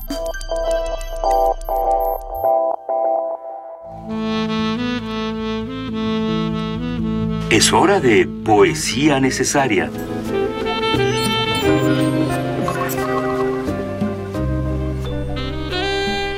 Nueve de la mañana, nueve minutos. Y Juana Inés de esa nos va a sorprender, me queda clarísimo. No, bueno, la, la, primera sorprendida soy yo porque justamente estábamos hablando de este festival de poesía que comentabas, Benito, y de, de poesía egipcia, decía Luisa, y entonces yo puse en, en Google poesía egipcia. A ver qué pasaba. Una serie de, de, cantos amorosos muy interesantes que son de, pues, del siglo XII o no sé, muy antiguos. Eh, sí, no, no, voy a empezar a desbarrar y luego ya ven cómo nos regañan que no sabemos historia y todas estas cosas, entonces mejor no. Pero, eh, pero entonces salió también un, un poeta ya más reciente que escribió en 1973 eh, y bueno, eh, a mediados del, del, siglo pasado, que es Ahmed Fued Negm, que era en realidad un pues un contestatario que estuvo en contra de la de la pues estos acuerdos comerciales con Reino Unido que siempre fueron una cosa Canal de Suez y compañía. Ajá que siempre fueron en, en pro de la gente pero que no tanto. Entonces bueno eh, Meg escribió una serie de cosas en contra. Escribió por ejemplo un poema muy bonito que no encontré traducción al español pero que está por ahí en inglés en redes que se llama ¿Qué demonios le pasa al presidente? Que dice cosas como, no, es que ustedes lo juzgan mal, el presidente no es que nos esté empobreciendo, es que está guardando nuestro dinero en Suiza para ah. cuando un día nos haga falta, nos lo va a regresar, ustedes no se preocupen, ajá, no te está matando de hambre, te está ayudando a bajar de peso, ah, claro, es distinto, y no, no es que haya desempleo, no es que haya desempleo, es que te están dando oportunidad de descansar, ¿y quién se opone al descanso? A ver, ¿quién? Bueno, pues este es eh, Ahmed Fued Negm, y en prisión en enero de 1973 porque lo, lo metieron a prisión varias veces. Este poema, por ejemplo, del presidente creo que le valió 10 años wow. de estar encerradito. Pero antes, en 1973, en prisión, escribió eh, en contra de, de, este, de esta dominación económica de los británicos, de esta invasión de Egipto por parte de, de del dinero británico, de los intereses económicos británicos, escribió este poema que se llama Levanta tus palacios. Levanta tus palacios sobre nuestras aldeas, con nuestro sudor y el trabajo de nuestras manos, y las cantinas cerca de las fábricas, y cárceles en lugar de los jardines. Suelta tus perros en las calles, y encierra sobre nosotros tus cárceles. Puedes robarnos nuestro sueño. Hemos dormido por largo tiempo puedes colmarnos de pesadillas. Ya hemos ido al borde del sufrimiento. Ahora sabemos quién causa nuestras heridas. Nos hemos identificado y estamos reunidos. obreros, campesinos y estudiantes. Nuestra hora ha sonado y nos hemos comprometido sobre un camino sin retroceso. La victoria está al alcance de nuestras manos. La victoria está más cerca de nuestros ojos. Primer movimiento. Escucha la vida con otro sentido.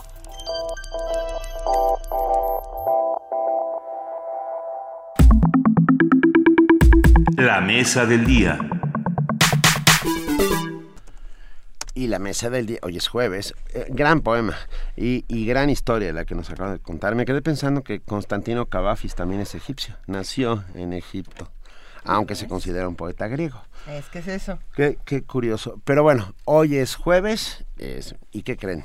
Tenemos mundos posibles, por favor. Por supuesto, está con nosotros el doctor Alberto Betancourt, doctor en Historia, profesor de la Facultad de Filosofía y Letras de la UNAM, coordinador del Observatorio del G20 de la misma facultad. Bienvenido, Alberto. Como y siempre. amigo de Benito, de Luisa, de Juana Inés Eso. y de nuestros amigos del auditorio a quienes les mandamos un saludo con mucho cariño como siempre. Somos Venga. privilegiados, Alberto. Qué gusto que estés una vez más aquí con nosotros. Nos, nos da mucha emoción porque además vamos a hablar de un tema que, que, que, viene bien en momentos como estos. Sí, a ver, estamos arreglando sus audífonos porque estuvo a punto de ahorcarse el doctor Betancourt. Entonces, para evitar no que para suceda tanto, esto en vivo, uh, se está arreglando. Pero bueno, por supuesto es un enorme privilegio que estés con nosotros como siempre. Muchas gracias. Yo, yo creo que eh, el pensamiento utópico tiene siempre la necesidad de descartar las ilusiones y buscar eh, en el mundo abierto lo posible, susceptible de ser transformado.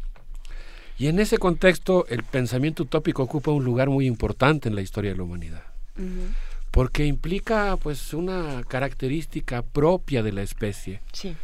otear el futuro y tratar de humanizar el mundo, de convertirlo en nuestra casa. Yo quisiera mencionar que en un texto suculento que se puede paladear palmo a palmo, escrito por Jean-Paul Sartre, que se llama La crítica de la razón dialéctica, uh -huh. Sartre dice que la filosofía es básicamente la avanzada intelectual de los movimientos reales. Y creo que algo que está ocurriendo en América Latina es que hay una, un archipiélago de luchas populares que van desde la escala local y comunitaria, que están luchando por la autonomía, hasta el nivel nacional, con una serie de experimentos muy importantes que hemos catalogado aquí como sorpresas de la historia e incluso de integración regional. Y esos movimientos en pos de la democracia, la justicia y digamos el ascenso eh, de un peldaño en el reino animal han provocado también una expresión intelectual. Esa expresión intelectual se reunió en buena medida en un encuentro que organizó Claxo los días del 10 al 13 de noviembre, el Consejo Latinoamericano de Ciencias Sociales, uh -huh. en el que participaron varios intelectuales que nos mostraron una cosa que a veces no es tan persistente como debiera nuestro imaginario. ¿Qué le está aportando a América Latina al mundo contemporáneo? Y una de las cosas que le está aportando, que está exportando a América Latina es pensamiento crítico de vanguardia para salir de la crisis civilizatoria. Quisiera poner aquí brevemente cuatro ejemplos. El primero de ellos se refiere a eh, el discurso en el que Luis Ignacio Lula da Silva, quien en su propia intervención dijo que él no tuvo educación básica, no pudo terminar la primaria y su formación fundamental la adquirió como tornero. Debo hacer un paréntesis para decir que la vida me ha regalado conocer a distintos entrañables compañeros obreros, Mónico Rodríguez, por ejemplo, que fue jefe del cuartel general de Rubén Jaramillo, eh, eh, cañero, ¿no? que trabajaba en un ingenio en Morelos, y los torneros siempre tienen un enorme honor por su trabajo, son prácticamente magos, con el torno pueden hacer la pieza que sea. Pues este tornero, Luis Ignacio Lula da Silva, que se convirtió en presidente de Brasil y dirigente mundial, evocó en su intervención durante la conferencia magistral que brindó en Claxo, evocó a dos grandes educadores en favor de la liberación, eh, Florestán Fernández y Paolo Freire. Respecto al segundo, Paolo Freire, pues digo, nos ponemos de pie en Radio UNAM. Yo, yo estuve en el Centro Activo Freire. No me digas. Sí, no vengo, digas. vengo de ahí, pues. Sí, y Paulo Freire sin duda uno de los grandes reformadores de la educación a nivel mundial. Pablo Freire, evocado con toda justicia en este discurso de Lula y del que después espero que nos cuentes algo más, Benito, porque es algo muy interesante, nació en 1921 en Recife, en 1947 se doctoró en Filosofía e Historia de la Educación y básicamente yo diría promovió el diálogo como epicentro de la educación. Desde Platón eso estaba ya ahí, pero aquí lo hizo en otro contexto porque él planteó que la educación debe intervenir para suspender la opresión y promover un nuevo tipo de relaciones entre maestros y alumnos. El segundo educador evocado por Lula fue Florestan Fernández, quien dijo que su trabajo, de quien podemos decir que su trabajo escudriñó la realidad en busca de una racionalidad alternativa, continuando el trabajo que Carlos Mariátegui había hecho en el sentido de entrecruzar el pensamiento de Marx con la subjetividad particular de América Latina. Pues este fue una evocación muy interesante que hizo Lula en, un, en un congreso dedicado a un tema fundamental, la paz. El valor que tiene la paz, esa es la agenda que se plantearon los intelectuales, podríamos decir un poco, eh, retomando el término italiano, la inteligencia latinoamericana que se reunió ahí, planteó que el tema de la paz pues es central en la agenda social. Y bueno, pues eh, una segunda intervención que yo quisiera evocar aquí y de quien vamos a escuchar en un momento más un pequeño fragmento es el gran Aníbal Quijano, quien pronunció un discurso sobre colonización y decolonización. Y en este discurso, pues él menciona que la modernidad europea promovió la creación de un horizonte común, pero paradójicamente también expandió el racismo y el colonialismo. Luisa, de tal suerte que muchas de las promesas modernas quedaron incumplidas. El dominador, dijo Aníbal Quijano, promueve la idea de la libertad individual, pero su práctica es todo lo contrario, tiende a someter a los demás. Por lo tanto, necesitamos nuevas formas de producción del conocimiento crítico que sean capaces de, cuestionarse todo desde abajo y que tengan la necesidad de producir un nuevo horizonte epistémico y una nueva subjetividad si queremos liberarnos, tenemos que liberarnos de la cárcel del lenguaje y de las categorías que nos enclaustran en un horizonte ideológico que no permite pensar más allá del, del mundo actual. Vamos a escuchar un fragmentito de Aníbal Quijano y cuando habla de eh, la importancia que tiene el pensamiento en la revolución. ¿Dónde es posible, por consecuencia, toda posible revolución? En las instituciones, en las famosas estructuras de poder. ¿Dónde está que se No está acá, Un ejemplo es aquí. A eso estoy viendo. Es la subjetividad es el modo de conocimiento, el modo de mirar, de observar, de conocer este mundo, el modo de conocer, de mirar, de reconocer y de vivir. Perdón porque el audio se escucha evidentemente mal, porque se escucha sobrepuesta la traducción. Aníbal, está, Aníbal Quijano se está preguntando dónde es posible la revolución, cómo se puede hacer la revolución y lo que dice es que una revolución requiere sobre todo de una nueva subjetividad. Así es. Eh, Juana Inés, yo sé que es un tema que a ti te interesa mucho, ¿no? Esta cuestión de cómo se construye la ciudadanía, por ejemplo, y para construir ciudadanía pues hay que producir un nuevo tipo de ser humano que asuma sus responsabilidades republicanas. Que por un lado y por el otro que admita la existencia de los otros y admita la, la existencia del disenso. Yo creo que si algo nos tenemos que quitar en este momento son las certezas. ¿no? No, no hay mayor mayor libro, ni enseñanza, ni doctrina que pueda resolver única, ¿no? De manera única, eh, ineluctable, los problemas del mundo, ¿no? Tenemos que idearlo entre todos y combinarlo todo. Sí, si entiendo bien lo que tú estás planteando y estaríamos completamente de acuerdo, es que no podemos pensar en una solución monológica para problemas complejos que requieren de una solución dialógica. O sea, efectivamente, no hay un, un, pensamiento en el mundo que tenga las respuestas para todo, ni una cultura en el mundo que tenga las respuestas para todo. Aníbal Quijano está planteando que la revolución no puede emerger de la violencia, porque la violencia no erradica las ideas incrustadas en la subjetividad.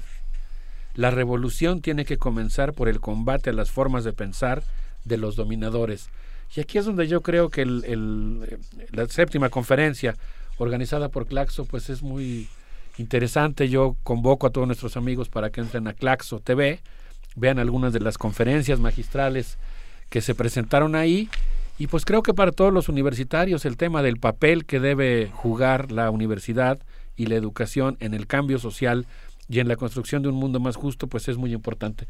Si les parece bien, creo que podríamos celebrar un poco este, este destello de inteligencia latinoamericana del que, que irradió su luz, digamos, desde Medellín, escuchando a la 33, que es una de las orquestas emblemáticas de Colombia.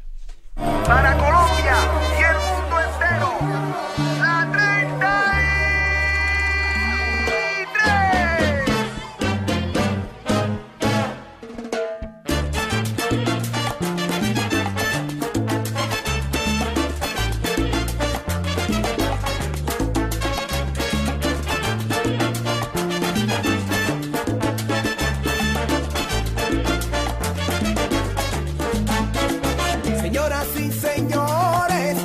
Presentar a la orquesta que les va a tocar.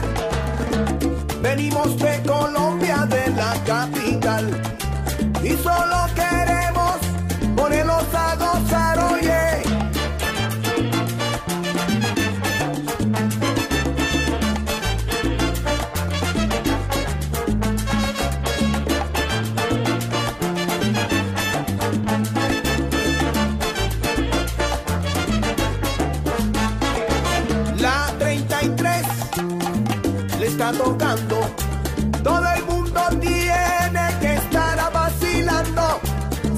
me pregunta por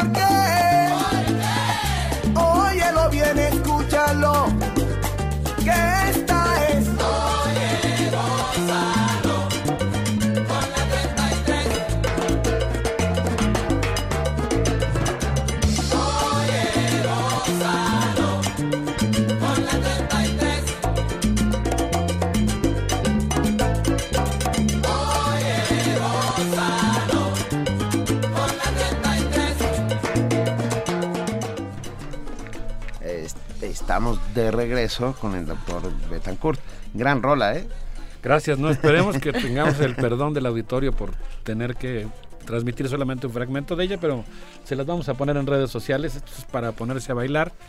Estamos desde luego en un momento histórico muy complicado, ayer hablamos de eso, ahorita fuera del aire estamos platicando del peligro de que la ideología conservadora y la apología de la violencia se instalen en el epicentro de la política mundial. Bueno, ya se instaló. Ya se instaló, pero, pero ¿qué vamos a hacer con eso? Porque yo lo, lo, que comentaba era que revisando la cobertura de Fox News, porque bueno, pues uno también tiene que oír esas voces para saber por dónde viene el asunto.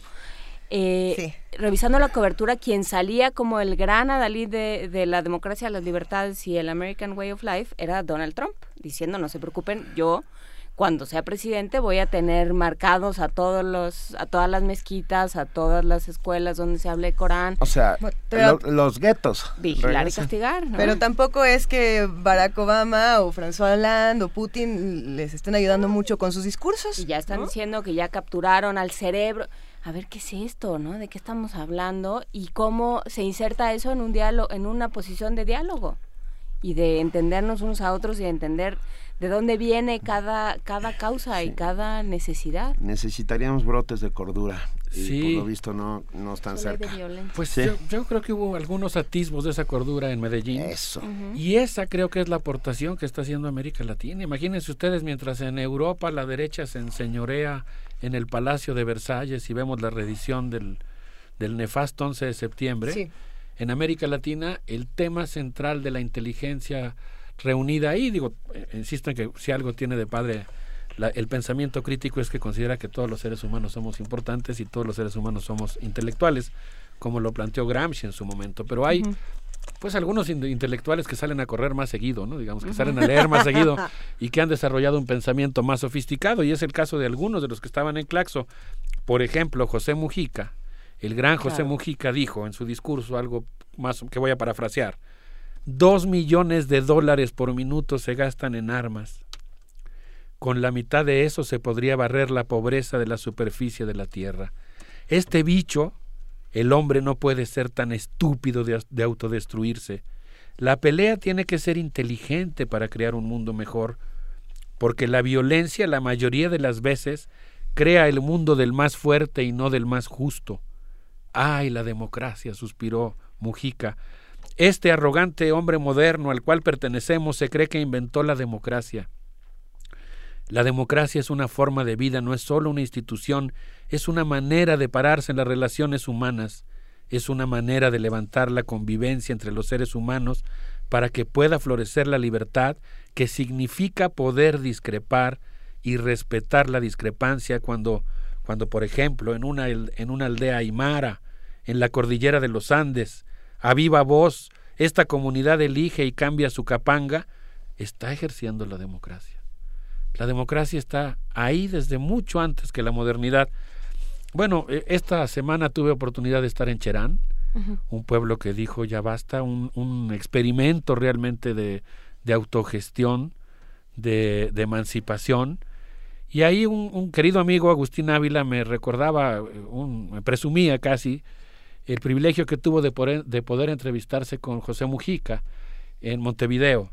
Y pues me recordaba un episodio de la biografía de José Mujica. José Mujica fue un niño que vivió en condiciones de mucha sencillez y para poder ir a la escuela Benito, José Mujica agarraba un ramillete de flores, pagaba su pasaje de ida, pero se iba sin el pasaje de regreso. Y de regreso de la escuela tenía que vender el ramillete de flores que él cortaba en el campo para poder eh, pagar su regreso a casa. Después de ir a la escuela, ¿te imaginas?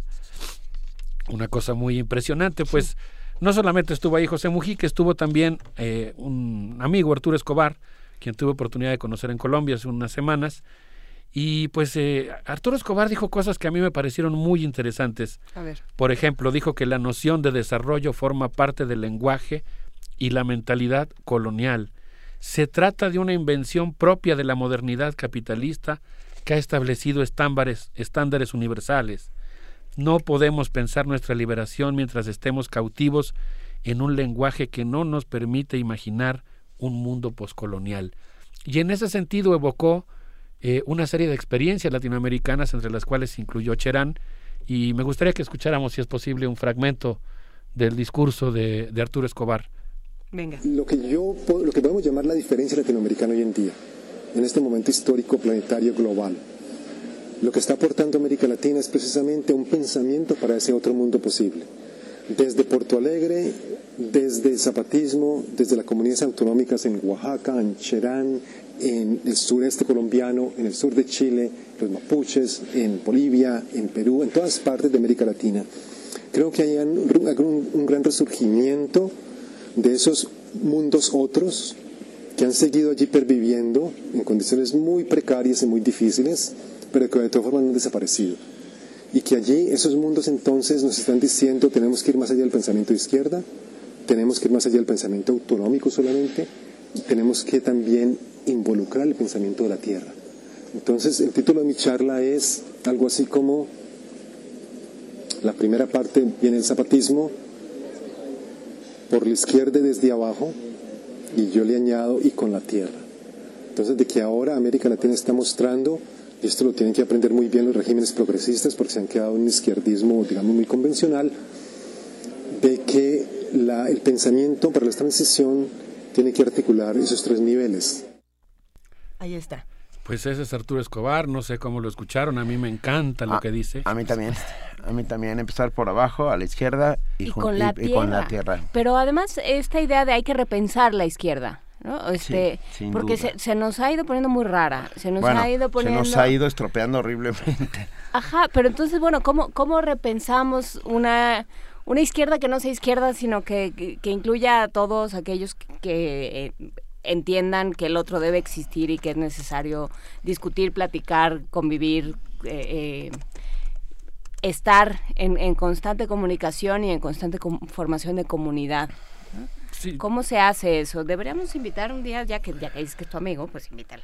A mí, a mí me, preocupa el asunto de que tenemos todas estas voces, tenemos todos estos mensajes y a dónde llegan. Eh, estamos exportando pensamiento crítico, como bien dices, pero ¿hacia dónde? ¿O quién lo está escuchando? Porque si nos vamos a Europa, esta voz no está haciendo eco, ¿o sí? Yo creo que la vida y las luchas requieren de una buena dosis de belleza, ¿no? Para que uno se mantenga firme en sus causas Y la idea de que las comunidades locales están produciendo pensamiento e inteligencia, esta concepción de las comunidades indígenas, campesinas y afrodescendientes fundamentalmente como intelectuales es muy valiosa.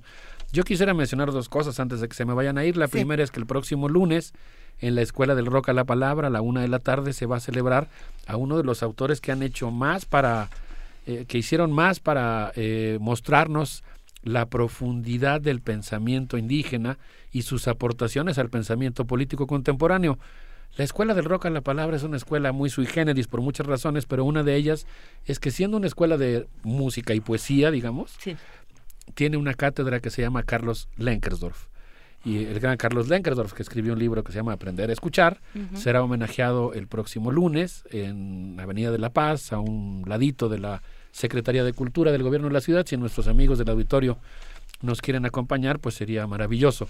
La segunda cuestión es que pues yo quiero agradecerle aquí públicamente a Edmundo Gómez. Edmundo y yo hicimos este, este, una nueva serie microdocumental que se va a llamar Voces de la América Profunda, que se encuentra en la página de la red temática sobre patrimonio y cultural de CONACID. Y lo que escuchamos hace un momentito en, en voz de, de Arturo Escobar, pues era un fragmento del número uno de esta serie que se llama Voces de la América Profunda. Bueno, pues yo creo que lo que plantea Arturo Escobar es realmente emocionante. Arturo Escobar dice que la dominación empieza por la desterritorialización, que es material, pero que implica que también a nivel mental nosotros rompamos con las comunidades en las que deberíamos de enraizarnos. Es una mala noticia, no solamente que las mineras estén, las mineras canadienses o estadounidenses estén despojando a las comunidades de sus recursos o estén repartiendo dinero para dividir a las comunidades, sino que también es una mala noticia que además del despojo material y real, están promoviendo una especie de desterritorialización mental en la que la gente se va a las ciudades para, para volverse solitaria. Y él lo que dice es que afortunadamente en América Latina está ocurriendo lo contrario. Eh, Luisa y yo creo que aquí hay una idea con la que simpatizamos mutuamente, que es la cuestión de que también hay muchos jóvenes en América Latina que se están reterritorializando. es decir, que como profesionistas o como universitarios o como activistas de una organización o como jóvenes de barrio simplemente están yendo a las comunidades locales y están, valga la expresión, tratando de hacer una inmersión en una comunidad para volverse parte no solamente de la gran comunidad de la especie humana, sino también de comunidades concretas en las que puedan participar. Y esto pues a mí me pareció muy, muy valioso, no sé qué opinan. ¿Le corresponde a estos jóvenes replicar estos modelos en otros espacios? Sí, por supuesto. Yo creo que los que la idea es que los jóvenes, o todos, ¿no? Ah, la, parte que todos tenemos de jóvenes, pues hace que uno quiera conocer el mundo y una manera de conocer el mundo que es siempre privilegiada es ir a una comunidad y hacer no un trabajo filantrópico o humanitario, sino al contrario, ir a esa comunidad a aprender. Y yo creo que si uno va con la disposición a aprender es mucho más lo que uno puede aportar. Sin, sin lugar a dudas. Y, aprender unos de otros, dejar de tener miedo al otro, al diferente. Eh, por eso estamos todo el tiempo aquí optando por la lógica del llamamiento a hacer comunidad. Y, y si recuerdas la, la, conversación que tuvimos con Enrique Díaz Álvarez, el autor de este ensayo llamado El Traslado, que justamente hablaba, hablaba de las ciudades desde el punto de vista de los lugares donde todo cambia y donde los seres que no pertenecen a las mismas comunidades se encuentran y pueden construir una comunidad distinta. Y también eh, esa opción tenemos, ¿no? Por supuesto, tenemos que volver al campo, tenemos que volver a enterarnos eh, de qué hablamos cuando hablamos de la tierra, de qué hablamos cuando hablamos de, de los cultivos, de los campesinos, de, ¿no? Porque ya todo se quedó en una entelequia, ya todo es una, una construcción aparentemente utópica también, ¿no? Entonces que el campo y que la tierra y que todo eso deje de ser utopía, tierra que no existe, y que sea tierra que vuelve a existir. Creo que Arturo Escobar está en México y yo creo que podríamos pedirle, si logro contactarlo, que nos acompañe aquí en primer movimiento.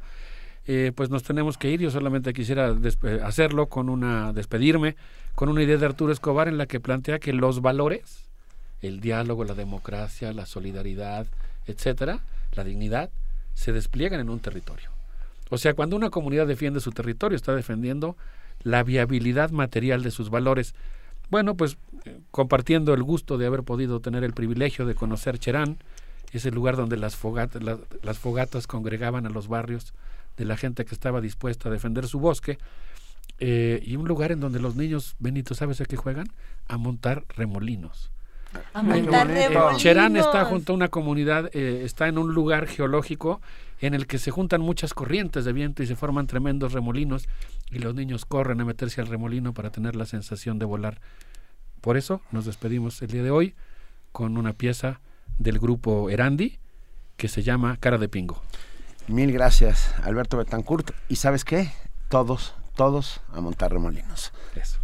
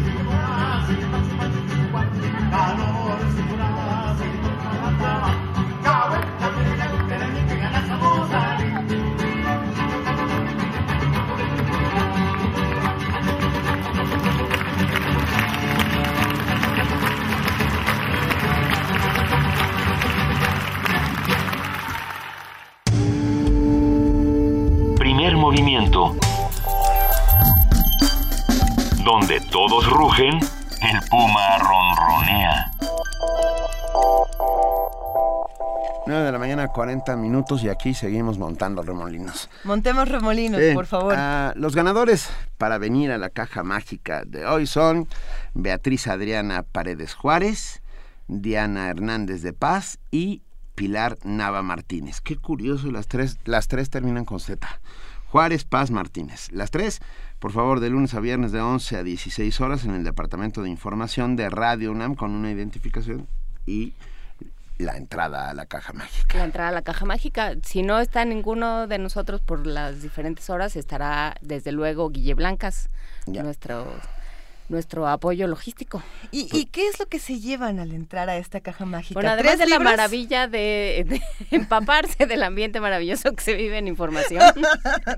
Esa especie como de Es, es cueva un de gran Alibaba del ambiente. Vengan a conocimiento. conocer Radio UNAM, ¿cómo no? Em, además de eso, pueden, pueden explorar todas las opciones bibliográficas que llegan Llevarse, hasta la llevarse libros. esencial. de este Déjenme traducir lo Sí, que ellas quisieron decir. Pueden llevarse libros y no, y pueden además de este, ver dó- dónde sucede la magia. Es que yo lo decía porque llegaron muchos libros nuevos y quería Además. que, que dijéramos algunos de los títulos, pero mejor vengan a conocer la caja mágica porque Literatura de la UNAM nos regaló unas Tenemos cosas. cosas de Tenemos literatura muchas de la cosas. UNAM, tenemos cosas del Colegio de la Frontera Norte, tenemos Novelas de cosas de Planeta.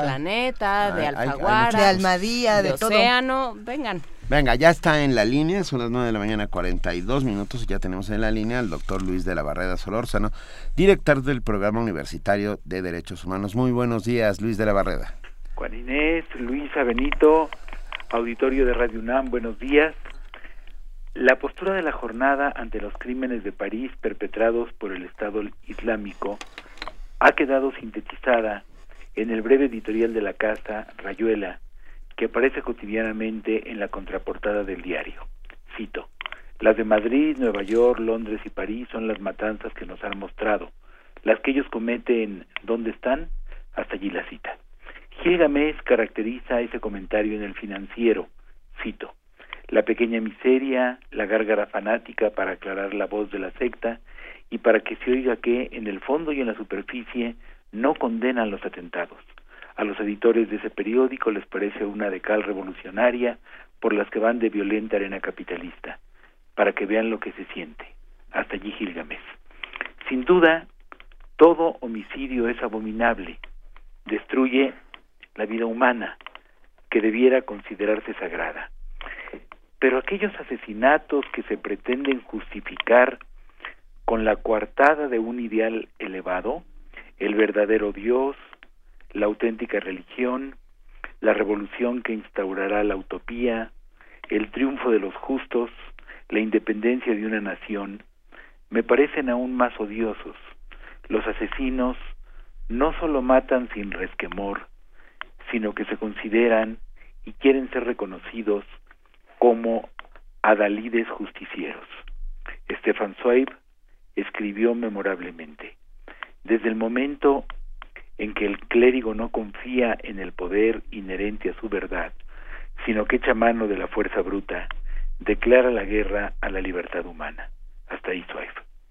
En el caso del Estado Islámico, el ideal perseguido es, para imponer el modo de vida que se desprende de su particular interpretación del Corán, la anulación de toda autonomía individual, de todas las libertades. Ese ideal no es menos aborrecible que el del régimen nazi. Hitler pretendía aniquilar a todos los judíos y en ese intento exterminó a seis millones. Los yihadistas identifican como enemigos con los que hay que acabar a todos aquellos que no coincidan estrictamente con su credo y no se comporten estrictamente en consecuencia. Se ajustan perfectamente a la sentencia del fanático resumida por Voltaire. Piensa como yo o muere. El Estado Islámico quiere regresar al siglo VII, el del profeta Mahoma, para que las leyes sean como las de entonces y la gente vuelva a vivir como entonces. Aspira a implantar el califato en sus términos originales y expandirlo hasta el cumplimiento de la profecía de la victoria sobre Roma y los cruzados. No hay negociación ni argumento que pueda valer. En los lugares que han tomado, han destruido los vestigios arqueológicos preislámicos y lo peor, han decapitado, enterrado vivos o crucificado a chiíes, yazidíes, kurdos, judíos, cristianos, demócratas y a quienes gustan de fumar o escuchar música.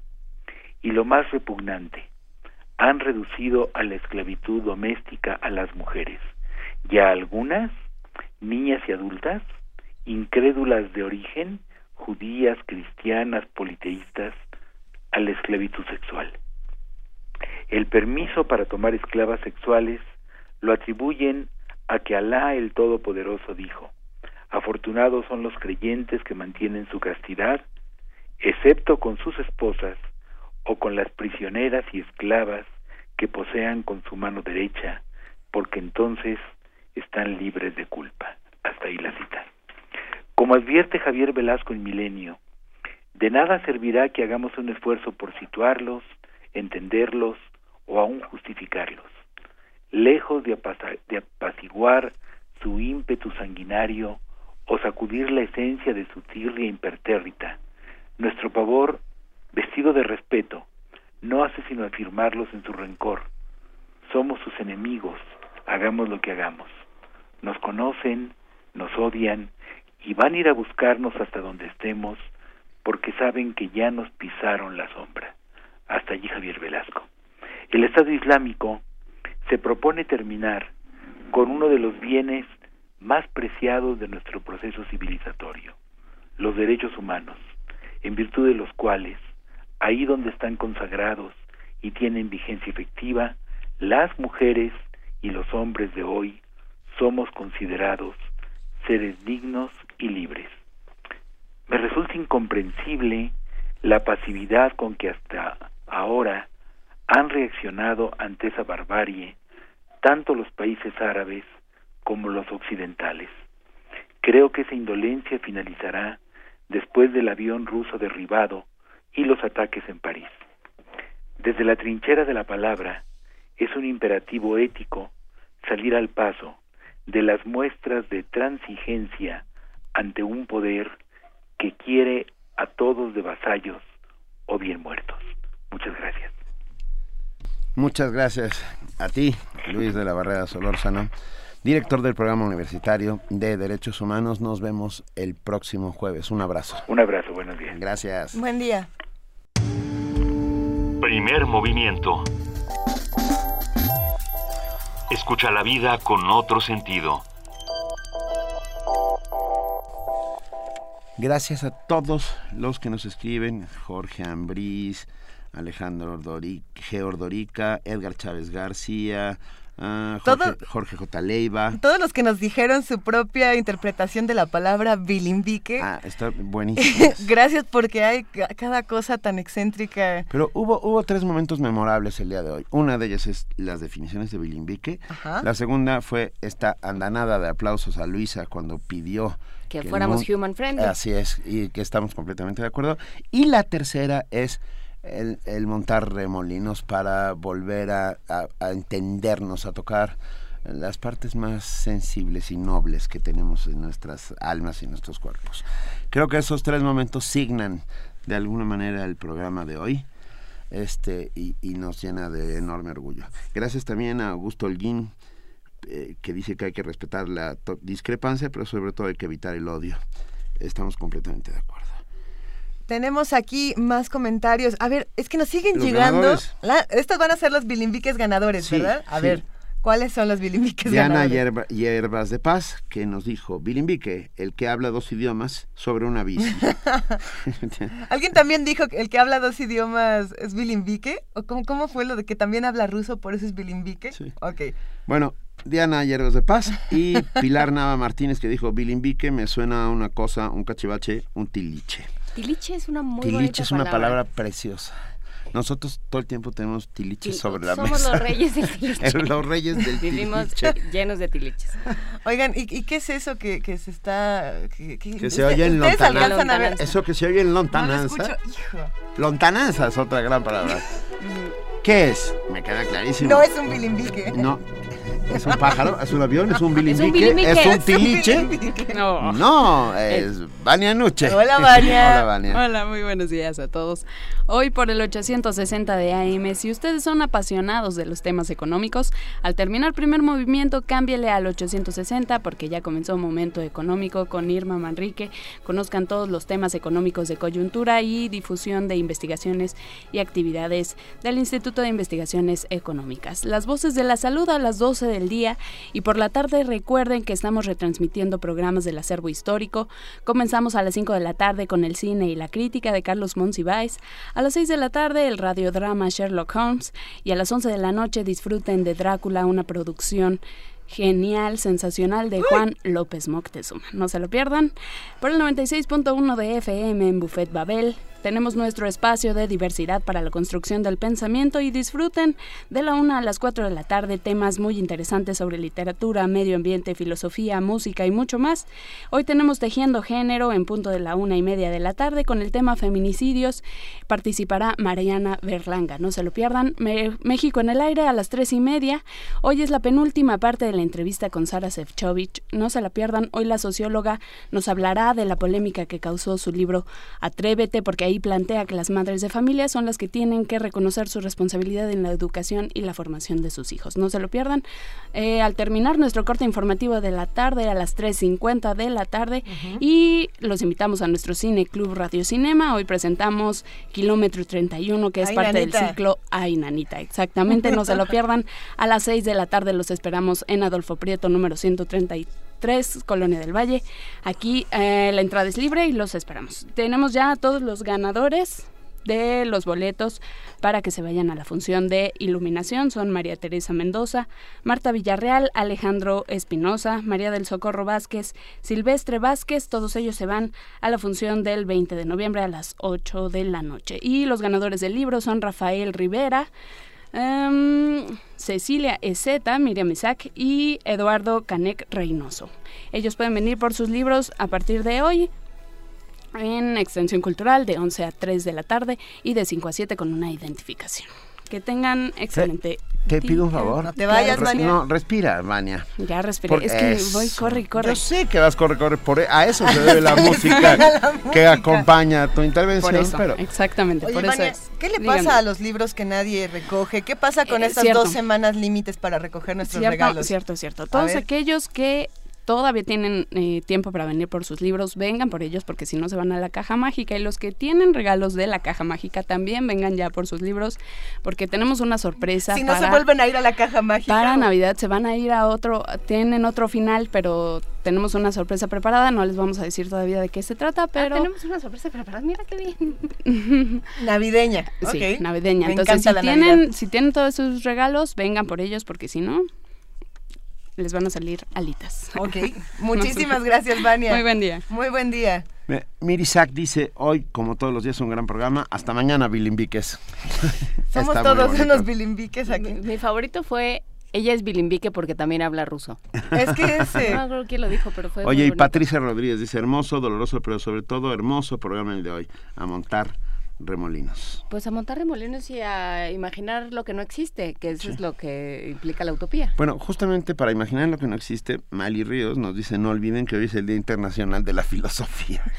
O pues mañana es el Día Internacional de los Días Internacionales, pero sí el Día Internacional. ¿Estás en serio? No, no, no, pero ¿a poco no estaría bueno? ¿No? ¿No te pues gustaría? sí, muy bonito. Ahí está. Muy bonito, muy eh, es como una serpiente que se muerde la cola, como ah, un ourobro. Moebius.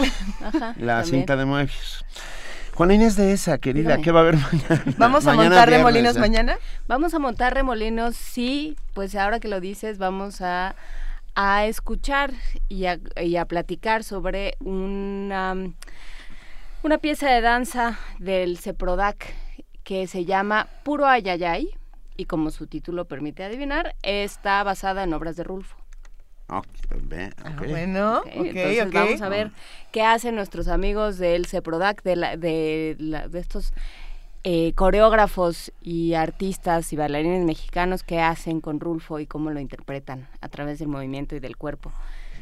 Y también vamos a hablar en nuestra nota nacional de estas ternas que salieron ya para la Suprema Corte de Justicia, eh, quiénes son estas personas que... Las tres mujeres, dicen, Las tres mujeres y los tres hombres, que nos dicen de, de, su, de su trayectoria, que nos dicen de lo que quieren para la, la Suprema Corte, lo que quiere el Congreso para la Suprema Corte y que puede suceder, digamos. También em, en la nota internacional me voy a robar una frase, bueno, voy a tomar prestada una frase de Eduardo Lima, uno de nuestros radioescuchas, que en Twitter se refirió a, a lo que está sucediendo a raíz de los, los atentados en París como la tragedia como mercancía vamos a hablar de qué está pasando en términos mediáticos, qué implica que nos digan que ya encontraron y cazaron, porque esos han sido los términos. A los bárbaros. A los bárbaros, al, al, cerebro de esto. Ah. Bueno, ¿qué, ¿qué, es eso? ¿De qué estamos hablando y por qué nos estamos refiriendo a esto como, como una guerra, como una pues una discusión que se plantea en términos de me matas o te mato, ¿no? Entonces, bueno, que acabas conmigo o yo acabo contigo, ¿no? Entonces, bueno, pues... Ah, me matas o te mato eh, eh, es el discurso político, mientras que los que se mueren son los, ciudadanos, ¿no? Los civiles, pero bueno, ahí se queda eso. Y vamos a platicar también con Marisa Belaustegui Goitia de la Facultad de Filosofía y Letras sobre su documental Nos pintamos solas, sobre qué, sucede con las mujeres en México y qué sucede con las mujeres en México en las cárceles también. Pero que además ha ganado premios importantes. Entonces vamos a, a platicar sobre el tema, seguiremos con el asunto del género porque siempre es un asunto que hay que, que hay que discutir, cómo cabemos todos en este mundo. O cabemos todos o no cabrá nadie. Es lo que eso yo, pienso. por eso mejor cabemos todos, si no... Mejor cabemos todos. Sí, sí, sí. Cabemos todos, por supuesto. ¿Algo más? Nada más. Bueno, gracias a todos los que han hecho comunidad el día de hoy con nosotros. De verdad, es, es muy gratificante escucharlos, leerlos, saber que están ahí y que no estamos hablando al aire y que el, hay, hay del otro lado otras palabras que llegan hacia nosotros y que nos hacen, eh, que nos transformen. Seguimos haciendo aquí comunidad, Benito. Seguimos haciendo comunidad. Millones de gracias a todos los que hacen posible eh, Primer Movimiento. Muchas gracias, Juan Inés de esa. Te extrañábamos, Juan Inés. Bienvenida. Aquí estoy. Bien hallada. Qué bueno que estás aquí otra vez con nosotros. Eh, somos, somos en el fondo bilimbiques que montan remolinos. no somos más que bilimbiques que montan, remolinos. Ah, Hasta luego, bilimbiques. Nos vamos. Muchas gracias, Luisa Iglesias. Muchísimas gracias, querido Benito Taibo. Nos despedimos y nos escuchamos mañana de 7 a 10 de la mañana a través del 96.1 de FM Radio UNAM. Esto fue Primer Movimiento. El mundo desde la universidad.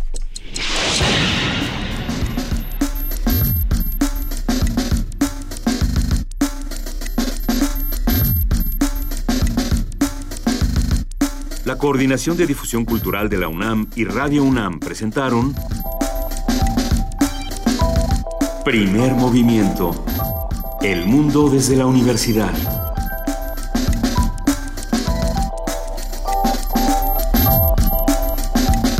Operación técnica Arturo González. Información Antonio Quijano, Amalia Fernández, Miriam Trejo, Dulce García, Cindy Pérez Ramírez, Cristina Godínez, Abraham Menchaca, Vania Nuche y Patricia Palacios. Producción Silvia Cruz Jiménez, Frida Saldívar, Paco Ángeles, Ameyali Fernández y Tamara Quirós.